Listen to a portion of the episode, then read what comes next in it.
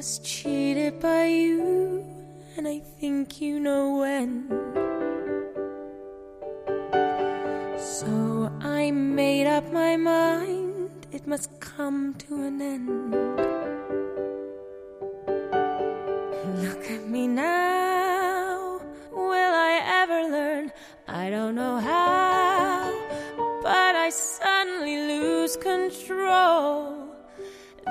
Fire within my soul. Just one look and I can hear a bell ring.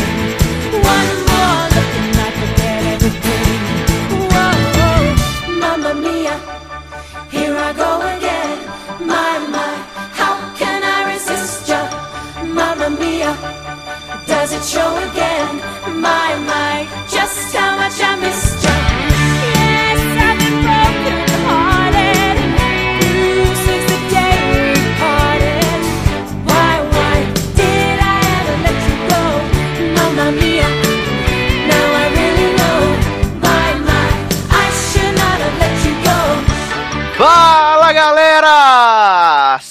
Sejam bem-vindos a mais uma edição do Logado Cast. Eu sou o Edu Sasser e no programa de hoje nós vamos falar sobre coisas avulsas, né? Que é o que a gente faz aqui. A gente tá aqui nesse programa pra isso, pra falar coisas avulsas, porque não temos pauta. Ah, Quando a gente... Nem, a gente não tem pauta. Quando a gente tem pauta, a gente fala assim: ah, vamos falar sobre isso, sobre aquilo, sobre aquilo. jovem, um Vai programa preparado desse que a gente demorou cinco minutos planejando. Ai, gente, isso me lembra que? O, o- o maravilhoso MDM, né? Que eles, que eles sempre falam que vão gravar e aí ou ficam quatro horas debatendo a pauta, chega na hora não fazem, ou tipo, não decidem aí fazem 400 pautas no mesmo programa, assim, é maravilhoso. I don't know gente, podcast de hétero. Gente do céu, essa heterofobia Brasil. Vamos Hum. acabar com isso Bolsonaro 2018. Tá, e o seminário infantil LGBT, né? Garoto, nono seminário infantil LGBT que nunca existe. Pois é. Mas vocês já ouviram, né? Léo Oliveira. Oi, Poc. Morram, igual o Zé não fala. Oi, meus anjos, adoro vocês, espero que morram. Zanão. Emulando Zanão. Ai, gente, adoro. Estamos aqui, né? Eu e Léo, essa coisa intimista, essa coisa pequena, aconchegante, para poder falar sobre as, as notícias, né? As coisas que aconteceram, os filmes, as séries, as loucuras, tudo que aconteceram nesses dias, né? Nessas últimas semanas. Última semana não, porque eu estava brando semana passada, né? Uhum. Na última semana. Eu falo como se ainda fizesse programa de cada 15 dias, né? Porque eu, eu, eu tô impressionado que agora tô conseguindo seguir, assim, né? A regrinha de fazer programa toda semana. Eu tô muito impressionado, de verdade. Isso graças a quem? Aos padrinhos. Que Ah, pensei que ia dizer que era graças a você, que tá sempre disponível pra gravar. às vezes, né? A gente tenta. ai, ai, gente, que maravilhoso. Mas, nem. Vamos começar então com um assunto que foi muito interessante essa semana, né? A gente sempre debate, inclusive nos nossos grupos no Telegram. Se você não faz parte dos nossos grupos, entre lá, participe, né? Se inscreva. isso, tá? Muita gente não sabe, gente. Gru- os grupos do Telegram são de grátis. Você só entra lá, passa muita humilhação na mão das pessoas e participa de umas conversas legais também. Sim, e também as conversas nada a ver também, né? Sim. Porque tem, tem pra tudo. Infi- Infelizmente, né? Ó, mas tem- tem gente que fala de podcast, né, Sassi? Lá. Garoto. Celebridade. Tem assim, é um, um mundo à parte do que a gente já fala aqui, né? Tem notícias, tem gente pedindo ajuda. É um, um miscelânea aí do, da, É. da rua. É uma loucura, assim, porque acontece todos os tipos de assunto, né? As pessoas estão falando de série, de repente estão falando de política, de repente estão falando de, sei lá, fungo vaginal e por aí Uhum. vai. Essas maluquices. Spoilers de The Good Place.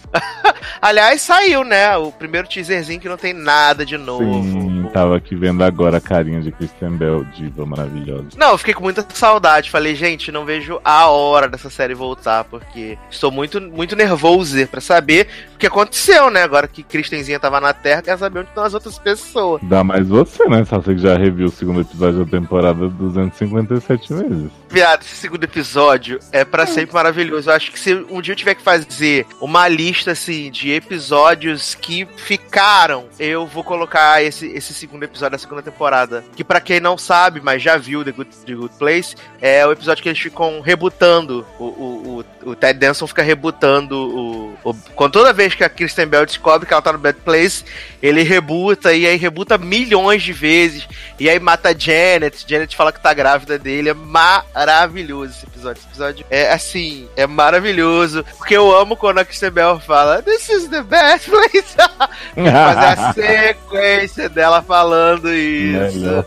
Olha, é maravilhoso, gente. Se você não assiste The Good Place, o que você está fazendo? Vá assistir. É essa. Antes de começar a terceira, gente, maratona e as duas primeiras rapidíssimo. Dá pra ver super tranquilo, porque a série só estreia, sei lá, dia 24, dia 27 de setembro, uma coisa assim. Tá, tá distante ainda, mas dá pra ver as duas temporadas super de boa, super tranquilo.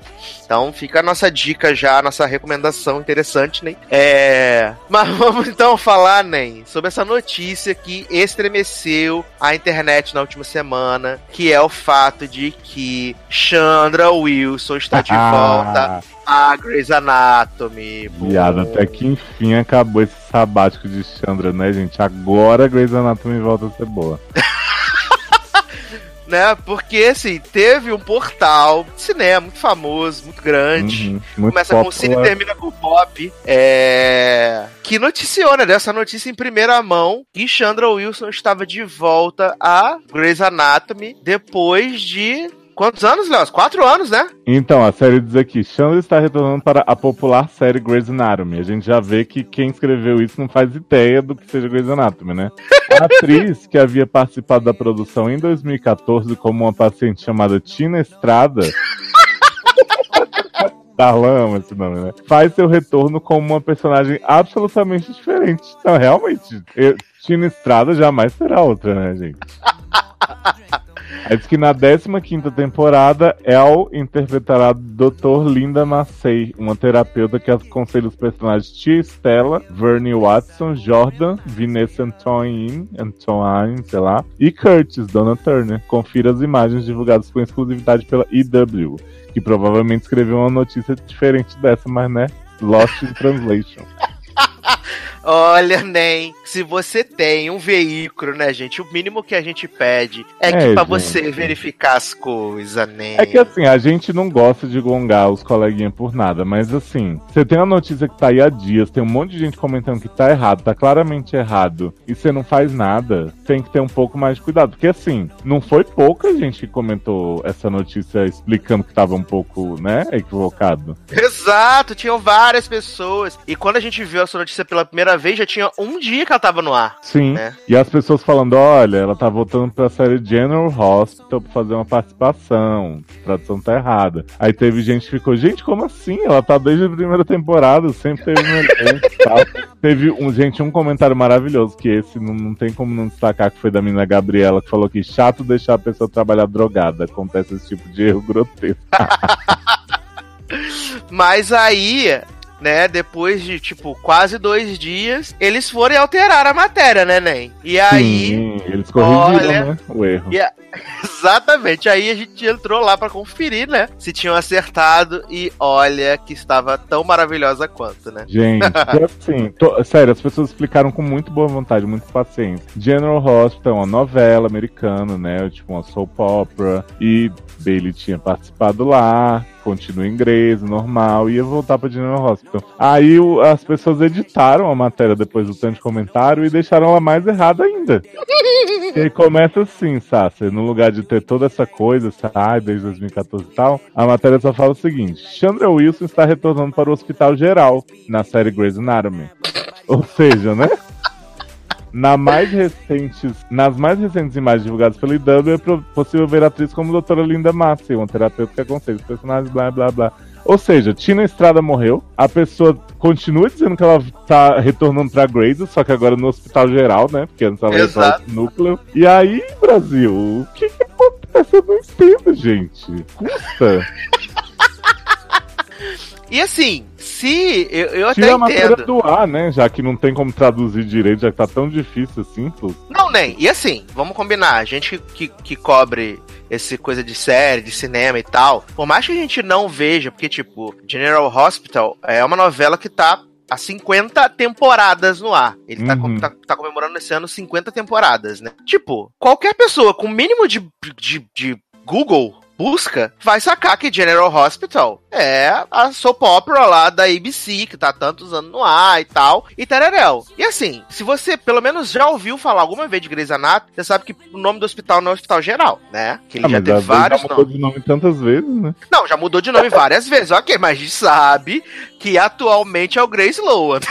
É, não, assim, a, a real que, que eu acho que essa notícia deixa a lição pra mim é que, assim, gente, esse desespero por conteúdo a qualquer custo, vamos fazer notícia do que dá, porque, tipo assim, você com certeza botou uma pessoa que não assiste a série, beleza, é possível você fazer a notícia de uma série que você não assiste, mas que não manja nada de inglês, porque provavelmente tava assim: Grey's Anatomy, é, Chandra Wilson, Return to General Hospital, né? Algo do tipo. Porque, tipo, a atriz de Grey's Anatomy vai voltar pra... E aí a pessoa, na loucura, né? Porra, daqui Grey's, Chandra Wilson, vou falar o quê? Tá voltando para a popular série Grey's Anatomy, que eu sei que bomba, então vou fazer essa notícia aqui. Mas, tipo, eu acho que quem cuida do site mesmo, devia, o primeiro, ou dar uma chamada nessa pessoa do tipo, ó, não, não se mete com o que você não sabe, ou ir lá corrigir por conta própria, né? Porque afinal, né, existe editor pra isso. Ou então dizer, gente, não vai traduzir notícia errada que você não sabe o que tá falando. Tipo, faz menos notícia, tem menos clique. Eu sei que às vezes é difícil, né? Que os sites estão desesperados. Mas, pô, é muito pior você queimar com esse tipo de coisa. Ó, eu tô aqui com a notícia original, né, do, da EW. Hum. Aí eu tô aqui, ó. Chandra Wilson is losing the white coat for a quick, quick stint on General Hospital. In this exclusive first look from ABC Daytime Susder, Wilson play Dr. Linda Massey, a therapist who counsel on Stella, Jordan, and Curtis. This is the second time Wilson has popped in the Port Char in Port Charles. The last time she mongolited uh, on the soap as in 2014 as patient named Tina Estrada. Wilson's episode of General Hospital airs August 27 on ABC. Wilson also reprised her role as Dr. Bailey on the 15th season of Grey's Anatomy. Sabe, não tem nem Foi- essa... situ- Foi esse Mano, finalzinho que deu um bug na cabeça da pessoa. caralho, mano, caralho, Neymar, não tem Não, não tem, associação realmente. com a bicha, cara, tá muito É, claro. Chandler Porque eu Wilson tá pensei que pelo menos o título fosse tipo assim, Grey's Anatomy Chan- Chandra Wilson, sabe? Da pessoa. É, não, o título tá aqui, ó. First Look, Grey's Anatomy star Chandra Wilson returns to General Hospital. Não é? Mas, assim, o resto da matéria, que foi claramente copiada e colocada lá, porque fala da Tina Estrada, fala da bodega toda, Uhum. o resto da matéria deixa claro que não é Grey's Anatomy, que é General Uhum, Hospital. Que é a soap opera daytime. Caralho. Então, mas se a pessoa não sabe o que é Grey's Anatomy, que Bailey não tá desde o começo, ela não sabe o que é General Hospital nem o que é Soap Opera Daytime, né? Foda aí. Mano, por favor, mano. Se fosse o avulso número 2, se fosse o Glasses, Uhum. que tá há duas temporadas, eu te dou um puta de um desconto, porque quem é Glasses? Mas, Merenda Bailey, a Nazi, que tá lá desde o dia 1 de Grey's Anatomy, tu deu um play, por acaso, na- na- em Grey's Anatomy na Netflix, você vai ver Chandra Wilson lá, Uhum. você me respeita. Você me respeita, então você não tem um site de cultura pop, desculpa. Eu fico aqui pensando que se Bad Blood fosse feito hoje, eu saio a notícia assim: Ellen Pompeu retorna a Grey's Anatomy como sangue ruim. Entendeu? Assim, acho que é o mínimo. Porque, assim, se você tem um site que fala sobre cultura pop, assim, a gente critica muito o A gente critica, não, acho muito forte criticar. Mas a gente faz muitas observações a respeito do site do ovo, Uhum. né? Que eles estão sempre lá dando aquelas rumor tu e tal, e sempre falando de Avengers 4, que o fã, a teoria do fã vai acontecer e tal. Quase certo, né? Que Pepper foi ao resgate de Tom, né? Exato. Mas, pelo menos lá no site do Ovo, a gente sabe que os redatores são pessoas que conhecem o, o, o, o, o assunto que eles estão falando, sabe? Uhum. Ele vai falar de série, fala de série, vai falar de filme, fala de filme, vai falar de música, fala de música. Mas não sai uma merda dessa, mano. Que é, um É. site. Não é um site que começou ontem, é um site que tá há 18 anos no mercado. É um site grande. A gente sabe que o editor-chefe fica preocupado em fazer coisa pra aparecer, tipo tatuagem do Deadpool na bunda Essas, palha essas palhaçadas, né? E aí passa um erro bizarro desse eu acho que, assim, passar o erro, ok, quem nunca errou, né? Quem nunca postou um negócio que não era pra postar. Mas corrige, né? Exatamente, corrige, ainda mais porque tem tantas pessoas falando. Foi há um tempo atrás, sei lá, mais ou menos um mês atrás, eu postei no, no Facebook do Logado é, aquele pôster de, de Narcos México, né? Hum. Postei o pôster de Narcos México, a, a imagem do Michael, do Michael do Michael Pena, e aí coloquei assim: ah, Narcos México retorna para a sua terceira temporada dia tal. é, dia tal para sua terceira temporada. Aí veio o menino e falou assim: não seria quarta temporada? Aí eu fui lá e botei assim: e é verdade, quarta temporada. Pode deixar que já estamos demitindo o estagiário. Uhum. Aí ele botou um ha-ha-ha. Aí ele, nossa, vocês são muito legais, entendeu? Assumi o erro, consertei o erro e segue negar. o baile, entendeu? Segue o baile. E era uma bobeira, assim, a temporada. Terceira, quarta temporada, ok. Agora você confundir séries completamente diferentes que estão na mesma emissora, né? Vai ver que é isso que tem em comum. Estão na mesma emissora, né? As duas são da ABC. Mas Pesado, pesado. É. Se você quiser contar isso aqui depois, mas tem um exemplo aí bem claro também que foi do seu ex-empregador, né? O spin-off. que publicou aí um especial de Natal de One Tree Hill na Lifetime. E aí eu fui todo animado na notícia e tal. Aí quando eu entrei era tipo assim, um telefilme de Natal com a Hilary Burton que é a Peyton, e o Robert Buckley, né? Que fez as últimas temporadas de One Tree Hill. A última, na verdade. Só. Não, a partir da sétima em diante, enfim, que era o Clay, né? E aí eu comentei assim, pô, não é especial de Natal de One Tree Hill, né? Tipo, é um filme avulso com parte do elenco, dois atores do elenco, um que nem é tão importante assim. E aí me responderam que assim, é, a gente sabe, mas foi como a Lifetime vendeu. Então, assim, pô, é, aí, aí, aí, eu notícia... tento, aí eu dou um desconto, né? Porque eu acho que foi mais clickbait, porque teve muita gente que falou, reunião de One Tree Hill, tereré, blá blá blá, do que, do que a, a notícia em si. É, é, não, a notícia não estava errada, mas o título foi enganoso. Porque, assim, ah, né? sim. Deu certo, você clicou, né?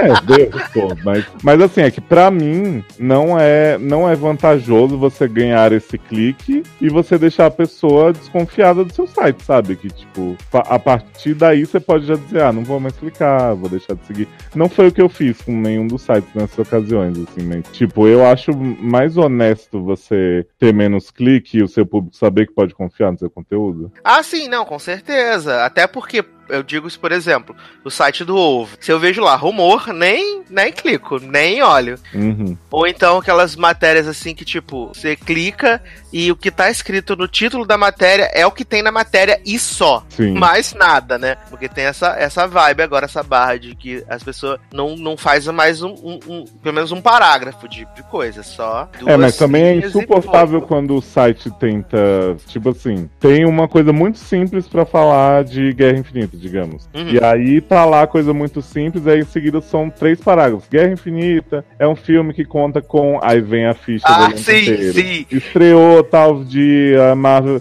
Então, tipo assim, informações se repetem em todos os posts sobre o assunto. E aí, só pra você fingir que é uma matéria completinha, você põe esse serviço gigante lá. É, nesse, nesse site que teve a matéria de Chandra, de Chandra né? Todas as matérias. Todas as matérias têm. Fora os vídeos crítica no meio do post, que eu acho horrível.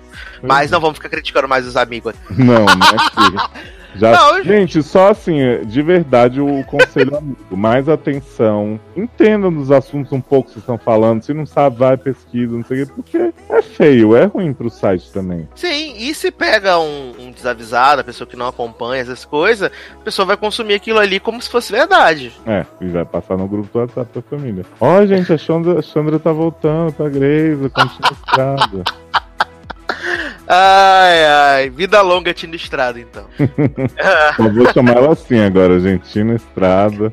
Ah, a gente tinha que fazer a hashtag pra chegar, né? Tina Estrada on Grey's Anatomy, marcar Shonda e Chandra. Tina Estrada, come back to being chief of General Hospital. Aliás, essa semana foi aniversário da Chandra Wilson, né? Ela completou 49 anos. Parabéns, Tina! Por coincidência, foi aniversário de Chandra. E. Falando em Grey's Anatomy. Hum. Você viu aí os rumores de que a 15 temporada vai ser a Season of Love, a temporada do amor de Grey's Anatomy? Não, acho que Shonda falou isso, né? É, mas aí essa semana surgiu uma notícia de que é, Owen, né, Ted e Amélia. a Amélia vão viver uma espécie de um trisal emocional. que bosta. Vai ser tipo um trisal emocional. E aí o, o, o Owen tava falando na entrevista que o lugar que ele, ele e o relacionamento dele e da Amélia está hoje é muito diferente da época que Ted estava na série e que tinha ele e Cristina. Que hoje Hum. eles são pessoas muito diferentes e que a Amélia vai se envolver com a Ted de uma forma também diferente. Vai ser Ai, uma. gente, Podia pôr Maggie Jackson também fazer um Kizal. E aí no final da temporada matava esses cinco, a série ia ficar maravilhosa. Desculpa. Eu fiquei até nervoso. E você viu, né, também, vai ficar a torcida no, no programa, quer saber, se vira. É...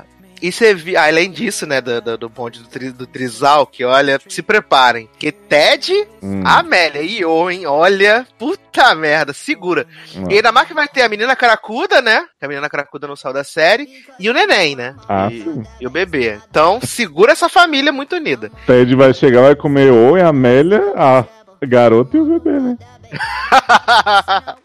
Sim, e olha, vai ser. Ai, Aguardem. Tudo que eu queria era Carever maconhado cuidando dessa criança. E eles ficam inventando esses plots que não precisa.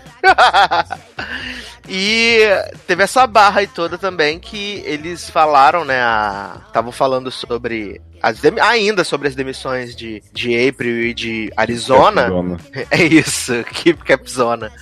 E a, a Krista Vernoff tava falando que é, ela só dispensou Kepner e Arizona pelo simples motivo que a série está com muitos personagens, como se ninguém tivesse percebido. Hum, E assim, ela quer que todos os personagens tenham o mesmo grau de importância. Então fica muito difícil dar histórias relevantes para todos os personagens com essa quantidade de gente que tem na série. Olha que coisa ah, legal. Realmente. Inclusive, Ted tá aí com super relevância, né? Deluca sofrendo, bebendo aí, Tess matou também. Tá ótimo. Não acha? Você não acha, né, que os personagens precisam realmente de mais história? Sim. Olha. E também teve uns dias aí desses que Mary, é, Ellen Pompeu tava um pouco irritada no Twitter, né? Porque ela tava comentando que ela não entende por que essa obsessão de terem que arrumar um par romântico com Meredith. Então, gata, porque cê- a Meredita tem histórias legais, independente de homem, só que não são muitas. Quando ela não tá tendo essas histórias, ela tá dobrando roupa todos os episódios. Então tem que arranjar mais coisa pra fazer, amiga. Se não estão te dando história suficiente sem par romântico, vai ter que ter par romântico. E aí vão, vão inventar um par romântico pra ela, já tá meio que garantido. E Ah, já, avisa- já avisaram que não é Scott Speedman. Ah, ridículo. Já fez avisaram, já avisaram que não é Scott Speedman. Chega de Scott Speedman, acho esse homem horroroso. Para, melhor homem de Meredita ever. Pelo amor de Deus, homem é horrível. É. Né? Então podia dar uma mulher pra Meredita, acho que ia ser super tendência. Apesar de ela estar 15 anos na série, né? Já deve ser uns 20 anos de tempo, né? Correndo a série com todos os saltos e tal. E ela nunca deu a entender que gostava de papo cedo. Mas, né? Cat tava aí, né? Se descobrindo até o dia que encontrou a Dina, né? Não, eu acho que não. Eu acho que não faz sentido, não, cara, essa história da Meredita chupadora de BCT. Não, eu também acho que não.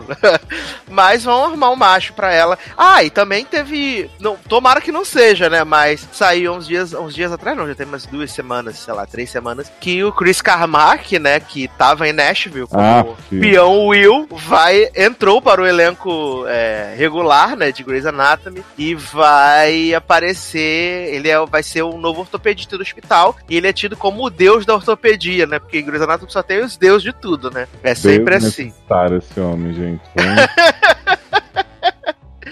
E além disso, também tivemos a. Vai ter a volta do pai de Meredita, né? Tati vai voltar. viado, tomei um susto quando percebi que esse homem tava vivo.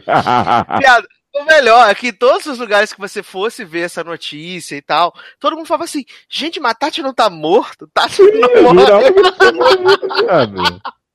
Cara, ele não aparece na série desde a sétima temporada, jovem. Pois é, viado. As filhas tudo dele já morreram, a mulher tal, esse homem tá vivo. Ai, ai. E a Shonda, a Shonda que falou, né, que vai ser um plot muito emocional, que tem a ver com a família e tereré, blá blá blá. E que esse homem vai aparecer em pelo menos cinco episódios da temporada. Olha. Essa família não existe mais. É verdade, não teve um plot que a mulher dele morreu no hospital? Morreu de soluço. É verdade, no passado, me lembro. e, a, e também, né, morreu menina. Menina irmã da Supergirl, né? Da Supergirl. Sim, Lexi, apesar de que ela não existia, né? É verdade, é verdade. É porque ela não quis fazer como Catherine Heigl, né? Que, Sim. que não foi trabalhar no dia da morte. Mas, assim, morreu Lexi, mas tem a outra irmã de Lexi, a Ruiva Avulsa. Adoro! Pode, pode aparecer aí como outra atriz, né? Do jeito que eles gostam de fazer essas nuances. Sim. Não, e ainda no plot de elenco de Grey's Anatomy, foi, acho que foi até você, um dos meninos que. Acho que foi Zanon, postou lá no grupo, que foi Jo, né? No Sim, Twitter, tentando, tentando roubar. né? como Lois Lane, como se já não tivesse chato o suficiente com a Amy Olha. Tentando empregar a Kepner como a Lois Lane de Supergrill, né? Porque no crossover desse ano vai ter Superman e Lois Lane, né? Olha, e depois aí... de Ruby Rose com Batwoman, que vai ser uma raia, né? Saiu lá na, na imagem de divulgação a raia voando. Eu acho que só o que falta é Kepner como Lois Lane mesmo. Olha, vai ser como? Iconic, né? Né? É, e ela tentando vender, gente. A, a mulher falando: olha, maravilhosa, tá no mercado disponível. Super acho que vocês tinham que comprar. ah, maravilhoso, maravilhoso. Leózio, que belíssima canção iremos tocar para passar para o próximo bloco desse podcast. Você tem certeza que você quer fazer isso, né? Você vai botar aquela música toxa que você me mandou, porque eu te conheço, você não vale nada, Leózio. Então, gente, o mundo precisa conhecer Chico Lopes, fã de Eliane.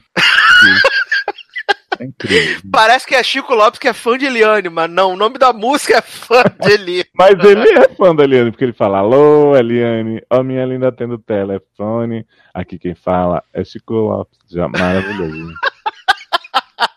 Ai, meu Deus do céu. Então vamos tocar Chico Lopes e daqui a pouco a gente volta.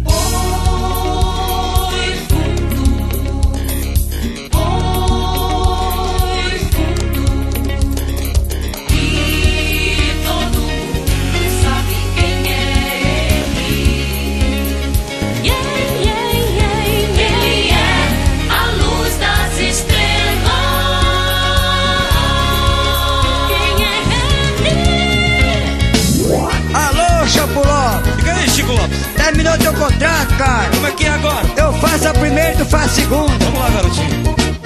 Alô, Eliane, vai me atender pelo telefone. Quem tá falando é Chico Lopes, o novo acta de Mossoró. Alô, Eliane, vai me atender pelo telefone. Quem tá falando é Chico Lopes, o novo acta de Mossoró. Sou louco pra lhe conhecer, sou apaixonado pela tua voz. Sinta que eu tenho de poder ver. Eu chegar não vá pra. Se não tiver seu LP, olha se vai, eu não beberei. Eu chegar não vá beber. Se não tiver seu LP, olha se vai, eu não beberei. Eu sou seu fã, eu sou seu admirador. Eu sou seu fã, eu sou seu admirador. Eu sou seu fã, eu sou seu admirador. Eu sou seu fã, Estamos de volta com o Logadcast, né? Esse programa maravilhoso, militudo, só que não. Falar em militância, né, Nen? Estamos aí, provavelmente quando o programa já sair no domingo, né?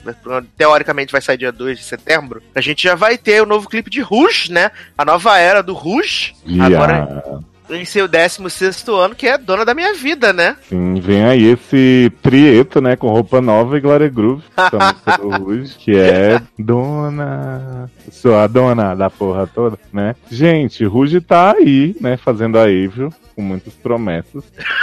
E... Festival Promessas. Sim. É, a banda voltou tem uns três anos e meio, mais ou menos, né? Só lançou Bailando e aquela música do Tigre, do Coelho, sei lá, Pedro Coelho. Coelho Pedro Coelho. tô louco, tô, tô no ciclo já. Lançou essa música, é uma gracinha, música infantil e tal, bailando é ruim, mas a gente finge.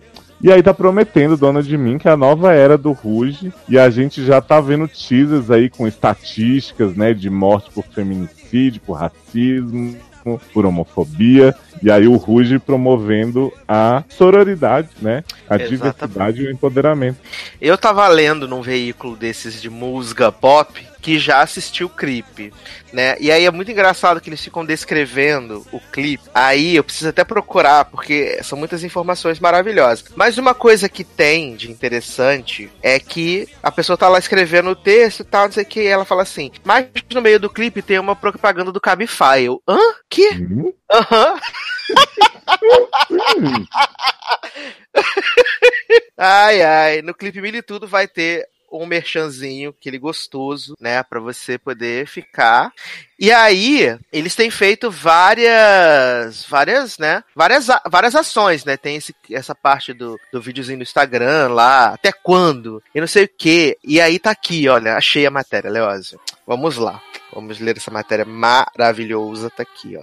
Dona da Minha Vida é o segundo single da retomada do Rouge. O primeiro foi Bailando, composição e produção dos hit- hitmakers de Anitta e Ludmilla. Hum. Hum, por isso que foi, né? Não foi um grande sucesso, mas serviu para levar a girl band de volta à TV, colocar em programas da Rede Globo. Dona da Minha Vida, por sua vez, é o resultado de uma atuação mais ativa da girl band no processo criativo. Olha, dividindo os créditos da composição com o João, que Taylor ama e eu não faço ideia de quem seja. Não é Taylor que ama, não é Luciano, menino. É Luciano que ama, Luciano que ama É. e eu, Luciano e Amanda são os dois grandes e únicos fãs de João no Brasil. eu não faço a menor ideia de quem seja esse homem. Nunca ouvi uma música dele na minha vida. Confesso. Ele é tipo Silva, que ainda não se assumiu, mas que tá lançando umas musiquinhas na mesma pegada, assim. Entendi. Não que E eu é- esteja dizendo que João é gay, viu, gente? Assim. Imagina, né? Claro, claro que não, né? Não. Aí, até aqui, ó. O dedo das meninas é notável, apropriando-se de sua história. O primeiro verso da canção é: Não pense que eu vou ficar vivendo no passado. Mais do que um aviso, é um comunicado. Luciana, silêncio. A integrante que deixou o Ruge no auge. A integrante que deixou o, o Ruge no auge do sucesso e agora participa da nova fase canta. Voltei. Dessa vez eu vou por cima. Isso é putaria, isso é trepação, vai por cima. Trepação. Tudo casa com o que se sabe das cantoras e suas histórias, ao mesmo tempo que a mensagem é universal. O clipe traz cenas de outras mulheres além da girl band, cada uma empoderando-se em seu processo de fortalecimento da autoestima, em situações distintas. Lee Martins a integrante mais jovem do Ruge, que teve filha há pouco mais de um ano, exibe o seio em um segmento do vídeo. O, o mamilo aparece tampado apenas com um X de fita isolante. Não é nada erótico, embora. Não aparece o seio, né? Porque esse mamilo da tampada é tipo se ela tivesse de sutiã. Não, aí tá aqui. Não, a pretensão é maravilhosa. Não é nada erótico, embora vá render matérias em toda a mídia. Olha. A pretensão mandou um beijo, né? A simbologia é outra. É o seio que amamenta, que alimenta, que empodera a mulher quanto mãe. Karen, por sua vez, aparece pela primeira vez em um clipe com o cabelo mais Black Power. Olha. Aline, Fantine, Karen, Lu e Lee não estão mais domadas. A mensagem é de que assumiram as rédeas da vida e da carreira. Aí tem mais o trecho da música. Eu mereço ter o que tirou de mim. Vou encontrar a saída. Todos os sonhos que tirou de mim. Não disse que não sou eu. A letra é infinitamente mais densa que a de Bailando e também aponta um caminho muito mais interessante. E aí tem o refrão que, olha, deve ser um, um estouro, né? Que é ô, ô, ô, ô, sou eu, dona da minha vida.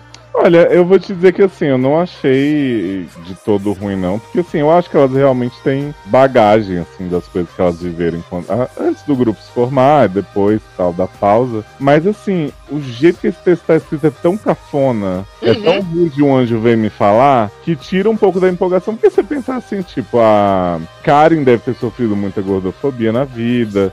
Luciana tá aí porque é loira dos olhos azuis, Fantine também, essa barra, né, gente? Essa brancofobia que as pessoas sofrem de força guerreira. Claro que eu A, tô Fa- a, Fa- a Fantine acho por ser gigante. jovem. A, a Aline vai ter essa coisa, né, do quero parar, mas não consigo, vários vícios, várias coisas pra ela falar sobre. E Lissa tem aí, né, a orientalfobia também, pra ser tratada.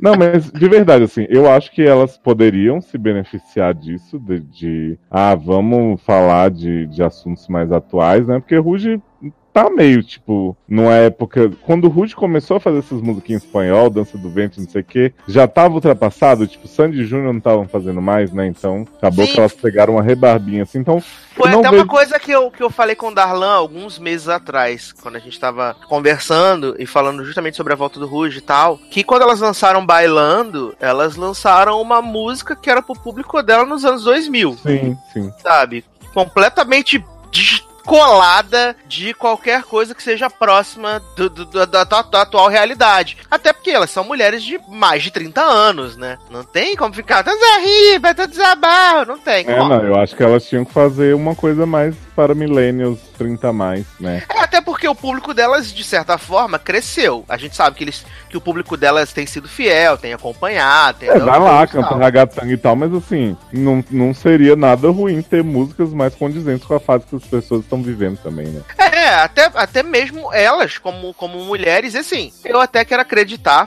quando a gente lançar o programa, a gente já vai ter visto o clipe e vai saber se é legal ou não, que a gente tá falando aqui sem ver, né? Mas pode Uhum. ser que seja, tipo, muito legal, muito realmente inspirador, que sirva realmente pra abrir pra uma nova fase delas, ou Sim.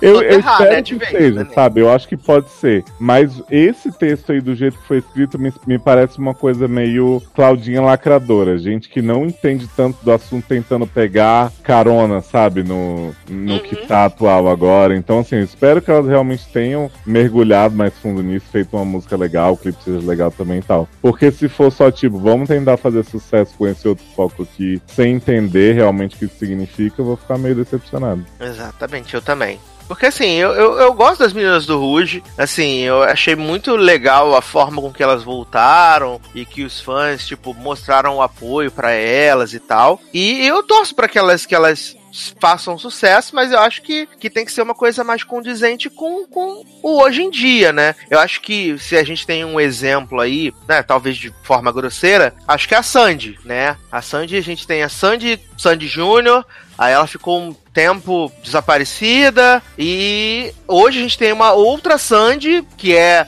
entende a coisa de ter mais de 30 anos, entende que o público dela também cresceu, fala sobre o que ela quer falar, passa a mensagem dela e ela meio que ela, ela meio não, ela se encontrou com o artista que ela quer ser nessa nova fase, sabe? É, eu confesso que eu não gosto muito das músicas da Sandy atuais, assim. Mas eu entendo que ela está naquele período que muito artista tem que, tipo, ela está fazendo o que ela tá afim. Sem se Uhum. interessar se ela vai atingir um grande público, vai ganhar muito mais dinheiro, até porque imagino que ela já tem dinheiro pra caralho, não sei o quê. Então, assim, eu, eu não curto muito feito areia, areia, areia, mas tipo assim, eu acho mais digno a pessoa, se ela tem como fazer isso porque tá afim, do que ficar também correndo atrás da próxima tendência sem necessariamente gostar disso, né? Beijo, Cláudia. Jovem. Eu te falei da música da Cláudia, né? Que eu achei muito boa. Falou que você achou a música boa. É, não sei o que de Marte. Deixa eu achar aqui, menino. Devia ter tocado essa no lugar de Chico Lopes, né? Me. Porque gostei mesmo, tá? Tipo, começou a tocar, achei que fosse Ivete, sempre aquela barra. Mas eu achei que finalmente Claudinha fez alguma coisa que não é. Tipo, ai, vou aqui tentar ser Anitta, vou fazer não sei o que que feminejo. O nome da música é Voa Marte. Fica aí a dica pro pessoal. É bem bonitinha. Ela tá super fofa. É porque Claudinha Lacradora não tentou lacrar nessa música, né? Porque Pois eu é. acho que ela, ela, ela tem essa necessidade, né, de, de se afirmar e tentar colocar as coisas que ela tá fazendo vendo acontecer. E nem sempre o que funciona pra um vai funcionar pra outro, né, cara? Acho que é, acho que é bem isso. Acho Sim. que Eu tomei um susto aqui que eu fui atrás da música Hum. e li aqui que Cláudia Leite completou 38 anos neste ano. Olha. Ela já tinha 48. Tadinha, a Claudinha tá maravilhosa. É porque ela é tão tia velha nos clipes, assim, não é que ela pareça velha, mas ela tem tão jeitão de, sabe, tia zona do pavê, que eu achava que ela era mais velha. Que absurdo, gente. Que absurdo. é. Mas Bom. Vou Amar-te ficou maravilhoso, Claudinha. Pode fazer clipe, Claudinha, a gente quer. Sim. E Vou Amar-te, o planeta, é trocadilho com Amar-te, o verbo. Olha que Olha que bonitinho, tá vendo? Bonitinho Claudinha, demais. Claudinha pensou em tudo mesmo, né, gente? Quem veio, aí. quem veio pra lacra, lacra mesmo, né? Sim. Ritou sem prometer. As inimigas no chão e a música fazendo amar. Adoro, adoro. Mas e aí, Nen? Essa semana fomos mais uma vez iludidos ou não, né? Que Ever Levens finalmente vai lançar. Namorada, não, vai. Você precisa de uma nova. Que ela postou umas fotos no Instagram que tava gravando clipe, não sei o que. E aí, hoje, no dia que a gente tá gravando, ela registrou o nome de uma música. As pessoas já estão tudo malucas falando: Meu Deus, meu single tá vivo! Mas Leózio não está muito confiante, né? Achando que é tudo mentira. Ai, cara, eu quero acreditar, né? Como diria Arquivo X, Ivan Tubeliev. Mas, cara, tem cinco anos que eu tô ouvindo o Avery dizer que vai lançar as coisas. E aí, tô gravando música, gente. Eu tô aqui e tal. Tive uma crise labiríntica semana passada. Mas essa semana eu tô no estúdio o tempo inteiro, mandando ver. E aí não sai nada nunca. Eu fico, cara, cadê minha Hello Kitty? Hello Kitty. Eu não entendi esse plot de registrar nome de música. Isso existe? Porque tem tanta música com nome igual. Ah, não, mas eu acho que é registrar que é tipo dela, cantora. Ah, Avril. Avril cantora. Não é tipo, ninguém pode fazer uma música com esse nome depois, né? É, não, não é tipo Taylor Swift que vai lá e registra os trechos das Não, porque músicas. se você pegar o que saiu esse ano com o nome Back to You, você fica assim, chocado. Ah, igual o Darlan que fez a playlist só com Sobers. pois é. Darlan que fez a lista só com as músicas Sober, tudo Sober, né? Sober da Kelly, Sober da Demi, Sober da Lorde, vários Sober, né? Todo mundo sobe, adoro. Mas a gente segue na trouxa tour, né? Esperando novidades de Ever Levens, né? Não, a hora que ela botar, sabe, o negócio pra, pra jogo, eu tô aí consumindo. Mas eu realmente gostaria que ela parasse de me enrolar. Vamos com o gritar Kino! Ah, meu Deus, que maravilha, o último rock já feito. É, Aí o outro hit list, né? lógico, vamos debulhar o novo CD de, de Avrils, né? Dez anos depois. Nem, de- nem demorou mais que o novo álbum da Cristina. É... Falar em Cristina, antes da gente passar pro próximo bloco, então vou tocar a Cristina Aguilera. Maria Ah, chata. Respeita a Cristina Aguilera, jovem. Mas desistiu mesmo, né? Hã? Tipo, lançou o disco, tô prendo, não vou fazer mais nada? Cara, eu nem acho que ela tá prenha. Eu acho que eu vi ela dando umas entrevistas há um tempo atrás. Que agora é essa, né? A nova desculpa é essa. Falou assim: não estou preocupada com charts. Beijo. Né? Tipo assim. E até postei lá no grupo na semana passada que Cristina Aguilera chegou ao, ao, ao número 1 um na parada dance da Billboard com o Accelerate. Uhum. Sabia? E aí estavam zoando lá, né? Que os três fãs de Cristina Aguilera ficaram chocados em Christ. Acelerate essa música que tem sample de Baby Hash. Tã! Sabe Adoro. aquele ô, ô, com violãozinho assim? Aham. Na música da Hash eu tenho um igual. Eu não sei se, tipo, é do mesmo produtor que bota. É, Se é o pode novo ser. Marreco. Porque tem Marreco em tudo que é música também, né? É, Tipo, de é. Sorry pra cá, toda música pop de, de ralacu assim virou Marreco. Mas pode ser que seja por causa do produtor, porque só a gente pegar essas músicas do Zed, que ele Uhum. faz com as meninas, que é, tem todas o mesmo sample, que você ouviu a música do Zed. É, Que- tipo, tipo Caigo também, né? Que vem. Ou, Exato. Como diria Darlan, Shy Smokers, né? Sempre tem. É, você sempre, você sabe, pelo, pelo sample que a pessoa usa, que é o Zed. Eu lembro que quando eu ouvi Starving, né, tipo, até furar o meu Spotify, Ai, que. E Essa é a aí- música do meu casamento, que? quero. É. E aí depois saiu The Middle, né? Que aliás você até usou no, no podcast, Sim. né? Eu fiquei muito impactado que eu não tava preparado. Eu amo essa música. Só que pelo sample, que é igual de Starving, você já sabe que o Zed tá envolvido. né? Porque é, é o mesmo sample. Você ouve lá os negocinhos, já sabe que é ele. Mas então, vou tocar Aguilera.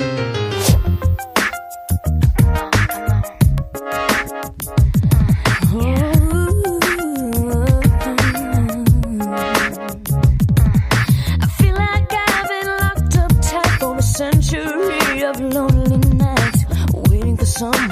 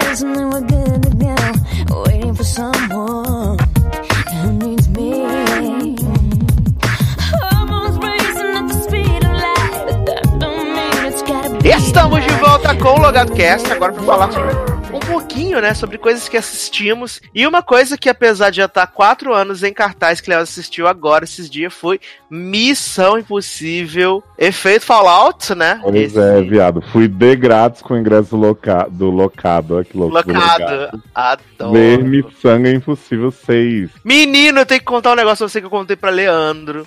Conte-me. Que, que Jeremias Renner, né, tava, fez o Missão Impossível 4, fez o 5. E aí chegou no 6, gente. Ninguém percebeu que ele não tava lá, isso é verdade. Mas Uhum. ele não tava no elenco, né? E aí, Ele gente, ficou boladíssimo, né? o que aconteceu com o Jeremias Renner, onde tá o personagem, não sei o quê. E aí fui fazer minhas pesquisas, descobri que Jeremias leu no roteiro que ia morrer e aí decidiu que não ia fazer o filme. Fez a Catherine do Rego. Não Olha. apareceu pra gravar a morte dele. Ele leu no, re- no roteiro que ele, que ele, o personagem dele morreria tipo em 10 minutos de filme. E aí ele falou que não ia aceitar fazer o filme. Falou e, aí, hoje não, Faro. e aí o diretor do filme, né, o Christopher McQuarrie, falou que ah, deu uma entrevista depois que o filme tinha sido lançado de que o Jeremy Renner tinha sido muito esperto, na verdade, que agora já pode voltar para Missão Impossível 7. Ai, cara. O povo, o povo é burro, né, gente? Por que que manda um roteiro desse pra ator? Um atorzão é? desse, sabe? Podia fazer o encontro do Gavião Arqueiro com o Superman, viado. Perdeu a chance. Mas eu acho que ele se sentiu humilhado, porque no Missão Impossível 4 tem Sawyer, né? E Sawyer morre com dois minutos de filme, né? Acho que ele se sentiu humilhado por isso. Pode ser, foi comparado, né? É, ele falou, gente, sou Gavião Arqueiro, pô, sou hit. Total. e aí vou morrer com dois minutos de filme. Não vou, me, me recuso, me. Olha, mas eu tenho uma pergunta muito séria de fazer sobre, sobre esse sexto filme, né? De Missão Impossível. Ó? Porque assim, eu não vejo desde o 2, né? Na verdade, eu só vi o 2, eu não vi o 1. Que bosta, você viu o pior filme possível de Missão Nem Impossível. é mais legal. E aí eu fui ver Missão Impossível 6, né? E aí a primeira coisa que eu já vi assim, que não faz o menor sentido o nome do filme ser Efeito Fallout. Porque Fallout já é uma palavra que não existe em português. E aí o nome original do filme é só Fallout. E aí eu penso, ou você traduz o que você tá querendo dizer, né? E fala efeito cascata, efeito colateral, qualquer merda. Ou você põe Fallout, não é mesmo? Porque não faz sentido você inventar outra palavra em português juntar com título em inglês. Desculpa. Você acha que tem, tem propriedade pra isso? Não, acho que eles só quiseram manter o- a, a coisa de ter um subtítulo, né? Mas não podia ser Fallout. Fallout podia, mas é porque aí o povo brasileiro não ia entender, aí ia ficar Ai, confuso. gente, até parece alguém ia deixar de ver por causa disso. Né, e as pessoas iam pensar que era a Tina Estrada que tava fazendo o filme. Mas beleza, superamos essa barra do, do título, né? Vamos para a grande revelação que esse filme fez, que é a seguinte: Henry Cavill sabe atuar, Brasil. Era só a direção da liga de homem estilo que acabava com a vida desse homem. Nossa, eu gostei bastante do Henry Cavill nesse filme. Acho que ele tá. Ele tá acho que ele tá se divertindo, sabe? Sim, Real, ele, tá, assim. ele tá, tipo, canastrinha, né? Porque afinal ele não é, tipo, homem grande a todo. Mas ele tá, tipo assim, quando ele tem que convencer como mongolão brigão, ele convence. Quando ele tem que convencer como mal, ele convence. E ele se diverte para caralho o filme inteiro. Sim, ele tá sempre. Ele tá sempre se divertindo. E isso, isso eu achei muito legal, de verdade, sabe? É, todas as cenas dele, as interações dele com Tom Cruise. E assim, eu acho que Missão Impossível, tipo. Ele, ele, ele se reinventou ali do 4 em diante, né? Botar do 3, do, do filme do JJ, pra é, cá. que eu não vi. É porque a, a esposa dele, né, a, a Michelle Monaghan, ela, Uhum. ela tá no Missão Impossível 3, né? O plot lá que o Philip Seymour Hoffman rouba ela pra chantagear o Ethan e tal. E depois disso ele, ele é obrigado a colocá-la nesses programas de proteção de testemunha e ela vira um ghost, né? Vira um fantasma. Uhum. E ela casa com Wes Bentley. Exatamente, avulsíssimo no filme. Mas aí eu achei que, assim, o filme, o- o- os Missões Impossíveis, eles foram, tipo, ganhando um tom, assim, de, tipo, diversão pela diversão, ele não exige muito de você. É Virou isso. Furiosos, né? Exatamente. E eu acho que é por isso que ele funciona muito bem, além do fato de, acho que é uma das poucas franquias que é, não é tipo assim, Touchstone Pictures Presents, é, Amazon Presents, é Tom Cruise Presents e acabou. Uhum. É tipo, sou o dono desta porra, é minha, entendeu? E ele faz, tipo, com gosto. E parece que tá todo mundo se divertindo, assim. Aquela cena que tem no trailer, que ele tá correndo e aí tá no prédio, e ele fala, eu vou pular da janela. Aquilo é maravilhoso. E o- nível. E o Simon Pegg fala assim, tipo, ah, eu tô. Peraí que eu tava vendo em 2D. Exato. Olha, vai pra direita. Não, na verdade é a esquerda, eu tava olhando invertido. É muito legal. Eu, assim, eu acho que funciona muito bem. A trama não é nada assim, meu Deus, que mirabolante. Você precisa ficar pensando muito. Viado, É claro. Ah. Eu tô confuso até agora se Angelão Baceira do bem ou do mal, porque é tanto plot twist que eles enfiar, assim. Porque, assim, É. primeira coisa, o trailer já não entregava que Henry Cavill era do mal? Ou eu tô louco? Você tá louco? Porque eu lembro Só, de ver mostra- uns só mostrava que ele era, só mostrava que ele era rivalzinho, entendeu? É, então, porque eu lembro de ver uns trailers que era, tipo, já ele saindo na porrada com Tom Cruise. Tanto que eu tava na cabeça o tempo inteiro que ele ia ser do mal. É, E cena aí, do banheiro. Sim. E, e a do helicóptero, se eu não me engano. Sim, mas ali é só, tipo, como se eles fossem ri- rivais, porque a montagem do trailer dá a entender que é a, a, a, a IMF versus a, a CIA, né? Hum. Em torno do caso. É isso que o trailer tenta vender. E no filme tem um outro desenrolar, né? É, eu Mas- confesso que em nenhum momento eu imaginei que o Henry Cavill pudesse ser um pouquinho parceiro dele, como o filme tenta fazer algumas partes. Tanto que o filme começou, eu falei, olha, o trailer enganou, que legal, ele vai ser bom no fim das contas, né? E Olha, aí é depois- maravilhoso. Quando vira que ele é o vilãozão mesmo, o Lark, né? Que é o É. nome lá que eles falam, eu fiquei, ah, então tá, né? Eu já sabia, porque o trailer já passou essa impressão. Mas beleza. Agora, eu fiquei impressionado, viado, com duas coisas. Primeiro, Rebecca Ferguson e Maravilhosa mulher, por que, que você Né? existe? A cantando gente, a, gente, a, gente, lindamente não- novamente. a gente não merece Rebecca Ferguson. Hum, jovem. Eu fiquei confuso porque, assim, tá no começo, né? Tom Cruise tem um sonho com Michelle Monaghan, casando, não sei o quê. E o velho chato pra caralho. Você devia ter me matado, enrola o bigode e tal, beleza. Aí o filme faz desenrolando, eu, eu entendi que Michelle Monaghan já tava fora da parada, tinha que se proteger e tal. Hum. Aí aparece Rebequinha, né? Certo. Tipo, ah, a Rebequinha chega lá, mata o Japa, muito louco. Porra, o Japa deu porrada em Tom Cruise e. Deu e porrada viu? louco. Assim, maravilhosamente, a Rebequinha chega, mata o homem. Eles estão lá passando sangue nas paredes, tudo quebrando a pia e tal. Aí Henry Cavill fala assim: é, Que não tava chama- chumbada a pia, né? é, call sanitation. Aí eu fiquei assim, porra. Eu adoro que assim, aquele banheiro, tipo, uma hora tava cheio de gente. Aí chega os caras, ó, os viados ali dentro da, da cabine, não sei o que, vamos lá zoar eles, não sei o que e tal. Aí depois que os viados saem, nunca mais entra ninguém naquele banheiro. Tipo, passa um monte de acontecimento, um monte de morte e tal. Beleza. Os caras quebram o banheiro resolve. inteiro, né?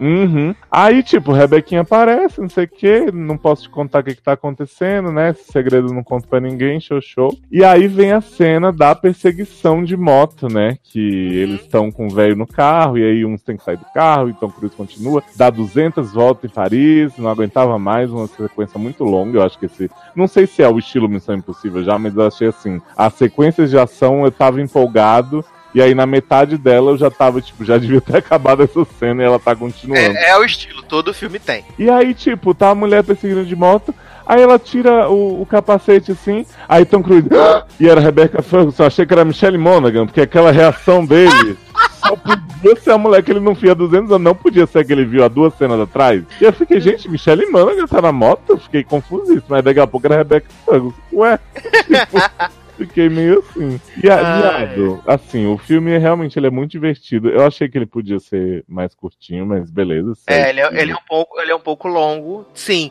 Mas eu não senti ele ser tão longo. Eu digo, por exemplo, com o Mega Tubarão, que eu vi um pouco depois. Ah, E, e é um filme que não acaba jamais. Ele é um filme curto, que ele tem menos de duas horas, ou quase duas horas, mas parece que você ficou umas sete vendo o filme. O Missão Impossível não, ele tem esse problema de que quando ele parece que ele tá no clímax, aí tem outro clímax, aí tem outro clímax, entendeu? Uhum. O, eu, eu queria ver Mega Tubarão, né? Mas tô passando por aquela barra que, assim, apesar de ter bastante horário do filme, todos são 3D. O último horário sem ser 3D, que era pra eu poder usar o ingressinho, Menino, era vou te tipo contar que 6h40. Vou contar que esse ingresso está pra 3D. Ah, é? É, segredo. Não, mas, ah, mas eu li nele que não podia. Só se não for no cinema aí na Brasília, né? Porque aqui no Rio pode. Ah, não, porque no ingresso tem, não pode, não sei o que, acho que é Cinemark 3D. Não posso ver algum que eu possa. A semana que vem eu vou estar de folga, vou ver se eu vejo Mega Tubarão. Amor. Mas aí, beleza, né? Fui ver Missão Impossível de, de peito aberto e tal. E aí eu senti, não sei se você percebeu isso, talvez seja porque eu me interesso pelo assunto, mas eu senti uma obsessão dos roteiristas e produtores do filme na piroca de Henry Cavill. Tinha umas cenas que não tinha a menor necessidade, tipo, ele tava caído no chão. E ao invés de focar no rosto dele, filmava o pacote, assim. Ah, pode ser. E aí, tipo, tinha umas perguntas assim: onde está a bomba agora? E aí vi um close na genitália de Henry Cavill com, a, com o detonador.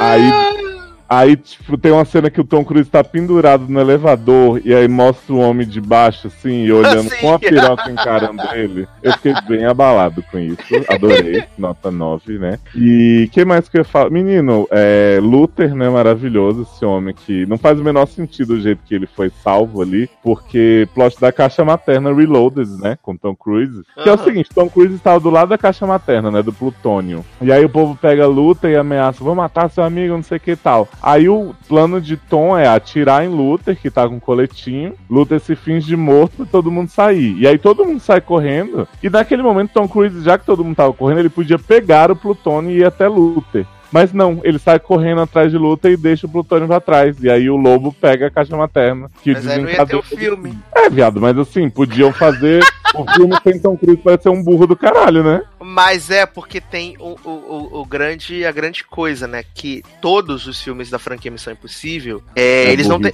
Não, eles não têm roteiro. Eles desenham as, as cenas de ação, no caso, Ó, perseguição. Tô falando sério. A cena de perseguição em Paris. É, a cena do helicóptero, né? A cena do, do, do salto. E a partir das cenas de ação que eles começam a construir a história em volta daquelas cenas de ação. É bem isso, de verdade. É assim, dava, mesmo assim dava pra fazer direito, mas beleza, né? Vida que segue. Aí a gente tem cenas ótimas, as cenas do helicóptero são sensacionais, meu Deus do céu. Não, vale dizer que Tom aprendeu a pilotar helicóptero pra fazer essa cena. Ele mesmo. A- cara, Tom se esforça, ele dá o sangue literalmente por E, e a cena do, do, do salto, do, do, do primeiro salto dele, do Henry que Cavill. quebrou, né? Não, do salto do avião, que eles estão chegando em Paris. Ah, sim, Ele- achei que era aquela que ele bate no prédio. É, aquela ficou. Eles mantiveram ah, os dois primeiros passos dele depois que quebrou o tornozelo. E aí depois corta pra, pra quando ele tá recuperado. Tadinho. Mas a cena do salto do avião, ele fez 100 vezes pra ficar perfeito. Jovem. Cara, essa, essa sequência do paraquedas também é incrível. É muito bom. Não, quando Porque ele eu- chega lá embaixo, o Henry Cavill todo meninão, perdeu o oxigênio? Não, e Henry Já tá. Cavill, Henry Cavill tá lá desmaiado, não sei se tava fingindo ou não, né? Estão fazendo de tudo pra salvar ele. E aí ele chega no final assim, tipo, ah, enrolando paraquedas. Exato, chega maravilhoso, né? Que, o Tom- que o Tom Cruise cai todo cagado, fica preso, sai rolando, e o Henry Cavill vem como, né? Na moral, depois guardando paraquedas, ainda olha pra cara dele e fala, é, perdeu o oxigênio. E é o, maravilhoso. o plot maravilhoso também de Simon Pegg se fantasiando do velho toda hora, né? Pretty Little Lies, com aquela máscara realista maravilhosa. E aí ficam enganando Henry Cavill pra enganar Angela Bassett, pra dar um plot twist de não sei quem, não sei quem. É incrível isso também. Mas aí, jovem, me leva a outra coisa que é outro fator desse, tipo, se não fosse isso, não teria filme, né? Mas, tipo, Henry Cavill e o velho, que é insuportável, ninguém mata esse homem, puta que pariu, só pra ele ficar enchendo um saco do filme. Um plano de mudar a ordem mundial, né? Bolsonaro, não sei o que. Isso porque ele foi o vilão toda dos cinco, né? Sim. E acabando com 200 países ao mesmo tempo, né? Com aquele negócio. Aí eu te pergunto: o velho vai se dar o trabalho de botar um monte de máquina de raio-x numa sala pra Simon Pegg ficar procurando a outra bomba. E ele não podia simplesmente explodir a porra da bomba, dar um tiro nela e fazer o plano. Porque ele tava disposto a morrer por aquilo. Ah, ah, eu vou fazer acontecer e tal. E ele fica esperando o povo resolver a situação no lugar de explodir a bomba. Sério, porque o Henry Cavill já tinha saído dali com o detonador. Aí o Luther acha uma bomba lá que a Michelle Monaghan vai ajudar ele a desarmar. E o Simon Pegg fica procurando a outra junto com a Rebequinha. E tipo, o velho tava com a bomba na frente dele, ele queria morrer, ele queria que explodisse. E ao invés dele simplesmente dar um peteleco na bomba e explodir ela, ele fica esperando. Não é porque era bomba atômica, nem. Ué, nem, mas ele sabia, ele queria explodir, ele queria morrer junto. Mas, gente, aí não vai ter o Missão Impossível 7. Jovem, mas isso não é uma justificativa boa. Não vai ter Missão Impossível 7, onde a gente vai ver finalmente Rebequinha e Tom C pegando. Eles nunca se pegaram? Não, sempre fica aquela tensão assim, ah, né? Achava que já tinha rolado. Não, tem essa tensão desde o filme passado, quando Rebequinha apareceu. E aliás, eu tenho que mais uma vez enaltecer Rebequinha, porque gente, desde que essa mulher surgiu pra valer, ela faz um ela faz um filme diferente do outro, jovem. Ela não fica fazendo uma coisa só, gente. Essa mulher é maravilhosa. Ah, Olha, tu tá dizendo que tem atores nesse filme que só fazem a mesma coisa, jovem. absurdo. Você que tá dizendo. Você que está dizendo, você que está dizendo, não coloque palavras em minha boca.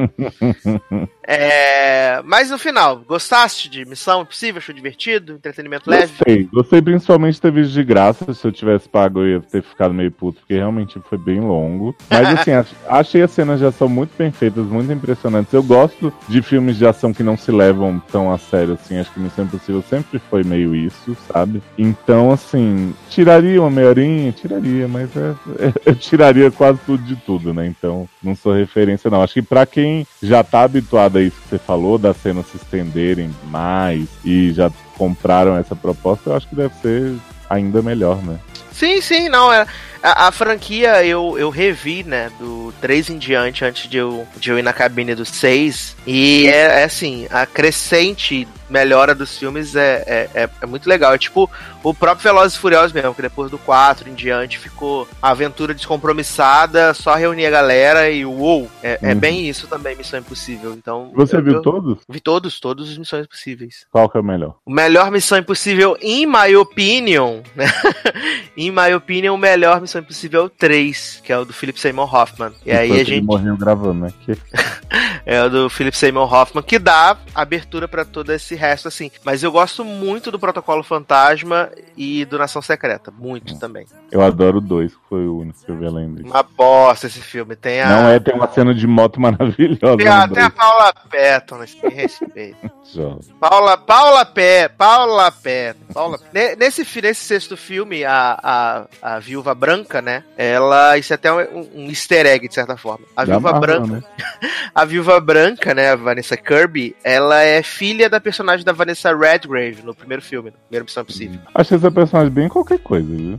Não, serviu pra nada. Só pra dizer que tinha conspiração e que os governos ah, ah, aceitavam tudo essa mulher, deixar essa mulher usar as drogas, vender tudo só porque ela é pirocuda. Pois é, e, e a mulher é incompetente pra caramba encontra gente que ela não sabe como é que é a cara. Não e é. aí tem um irmão chato que fica, ô, proteger minha irmãzinha. É, fogo, né? Mas E assim, afinal, Angela Bassett, do bem ou do mal? eu acho que a Angela Bassett vai ser a nova líder da IMF agora, né? Que Alec Baldwin morreu, né? Hum. Achei uma tipo assim, sacanagem matar o Alec Baldwin. Ai, foi uma barra. E ele tava toda a gente dupla lá. Ai, todos entendendo por que vocês se divertem com isso e tal. Alec Baldwin maravilhoso, enchendo o saco da IMF desde do quarto filme. Uhum. Maravilhoso. Eu- aí, tipo assim, eles desmascaram o Henry Cavill e estão lá com a Angela Bassett no hangout, né? Ah, vem cá, não sei o que, ó, o que seu homem tá fazendo. Aí ela, ah, então uma barra, né? Mas eu vou mandar um monte de homem aí destruir vocês. Tipo, hã?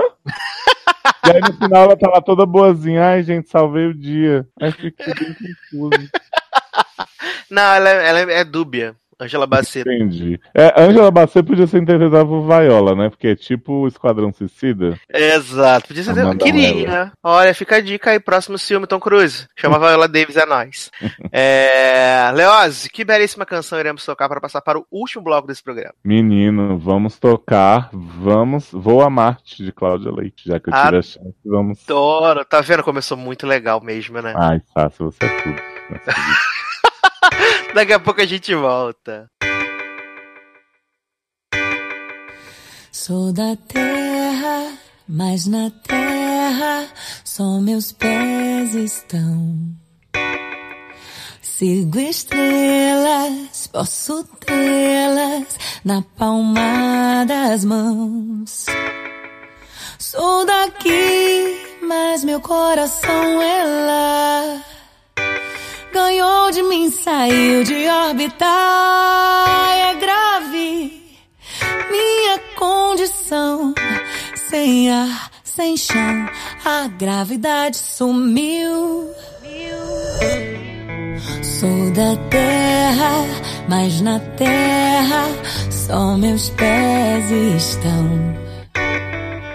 Sigo estrelas, posso tê-las na palma das mãos.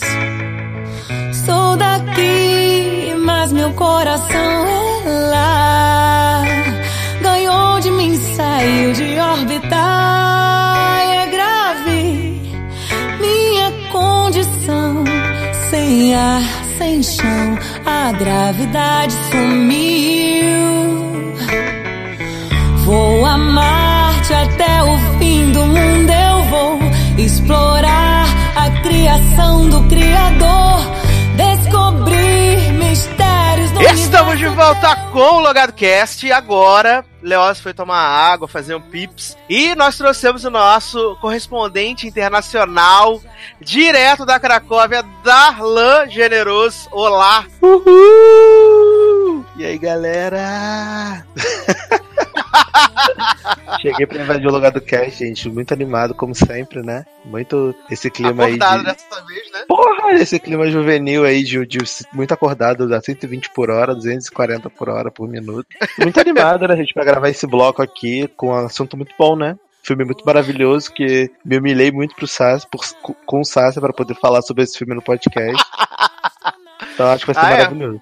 Porque se não for pra fazer, né, falar sobre filme bom a gente nem faz. Estamos aqui para quê, né? Pra falar de Mega Tubarão, essa obra-prima do cinema, protagonizada por- pelo maior elenco de pessoas relevantes do cinema, né?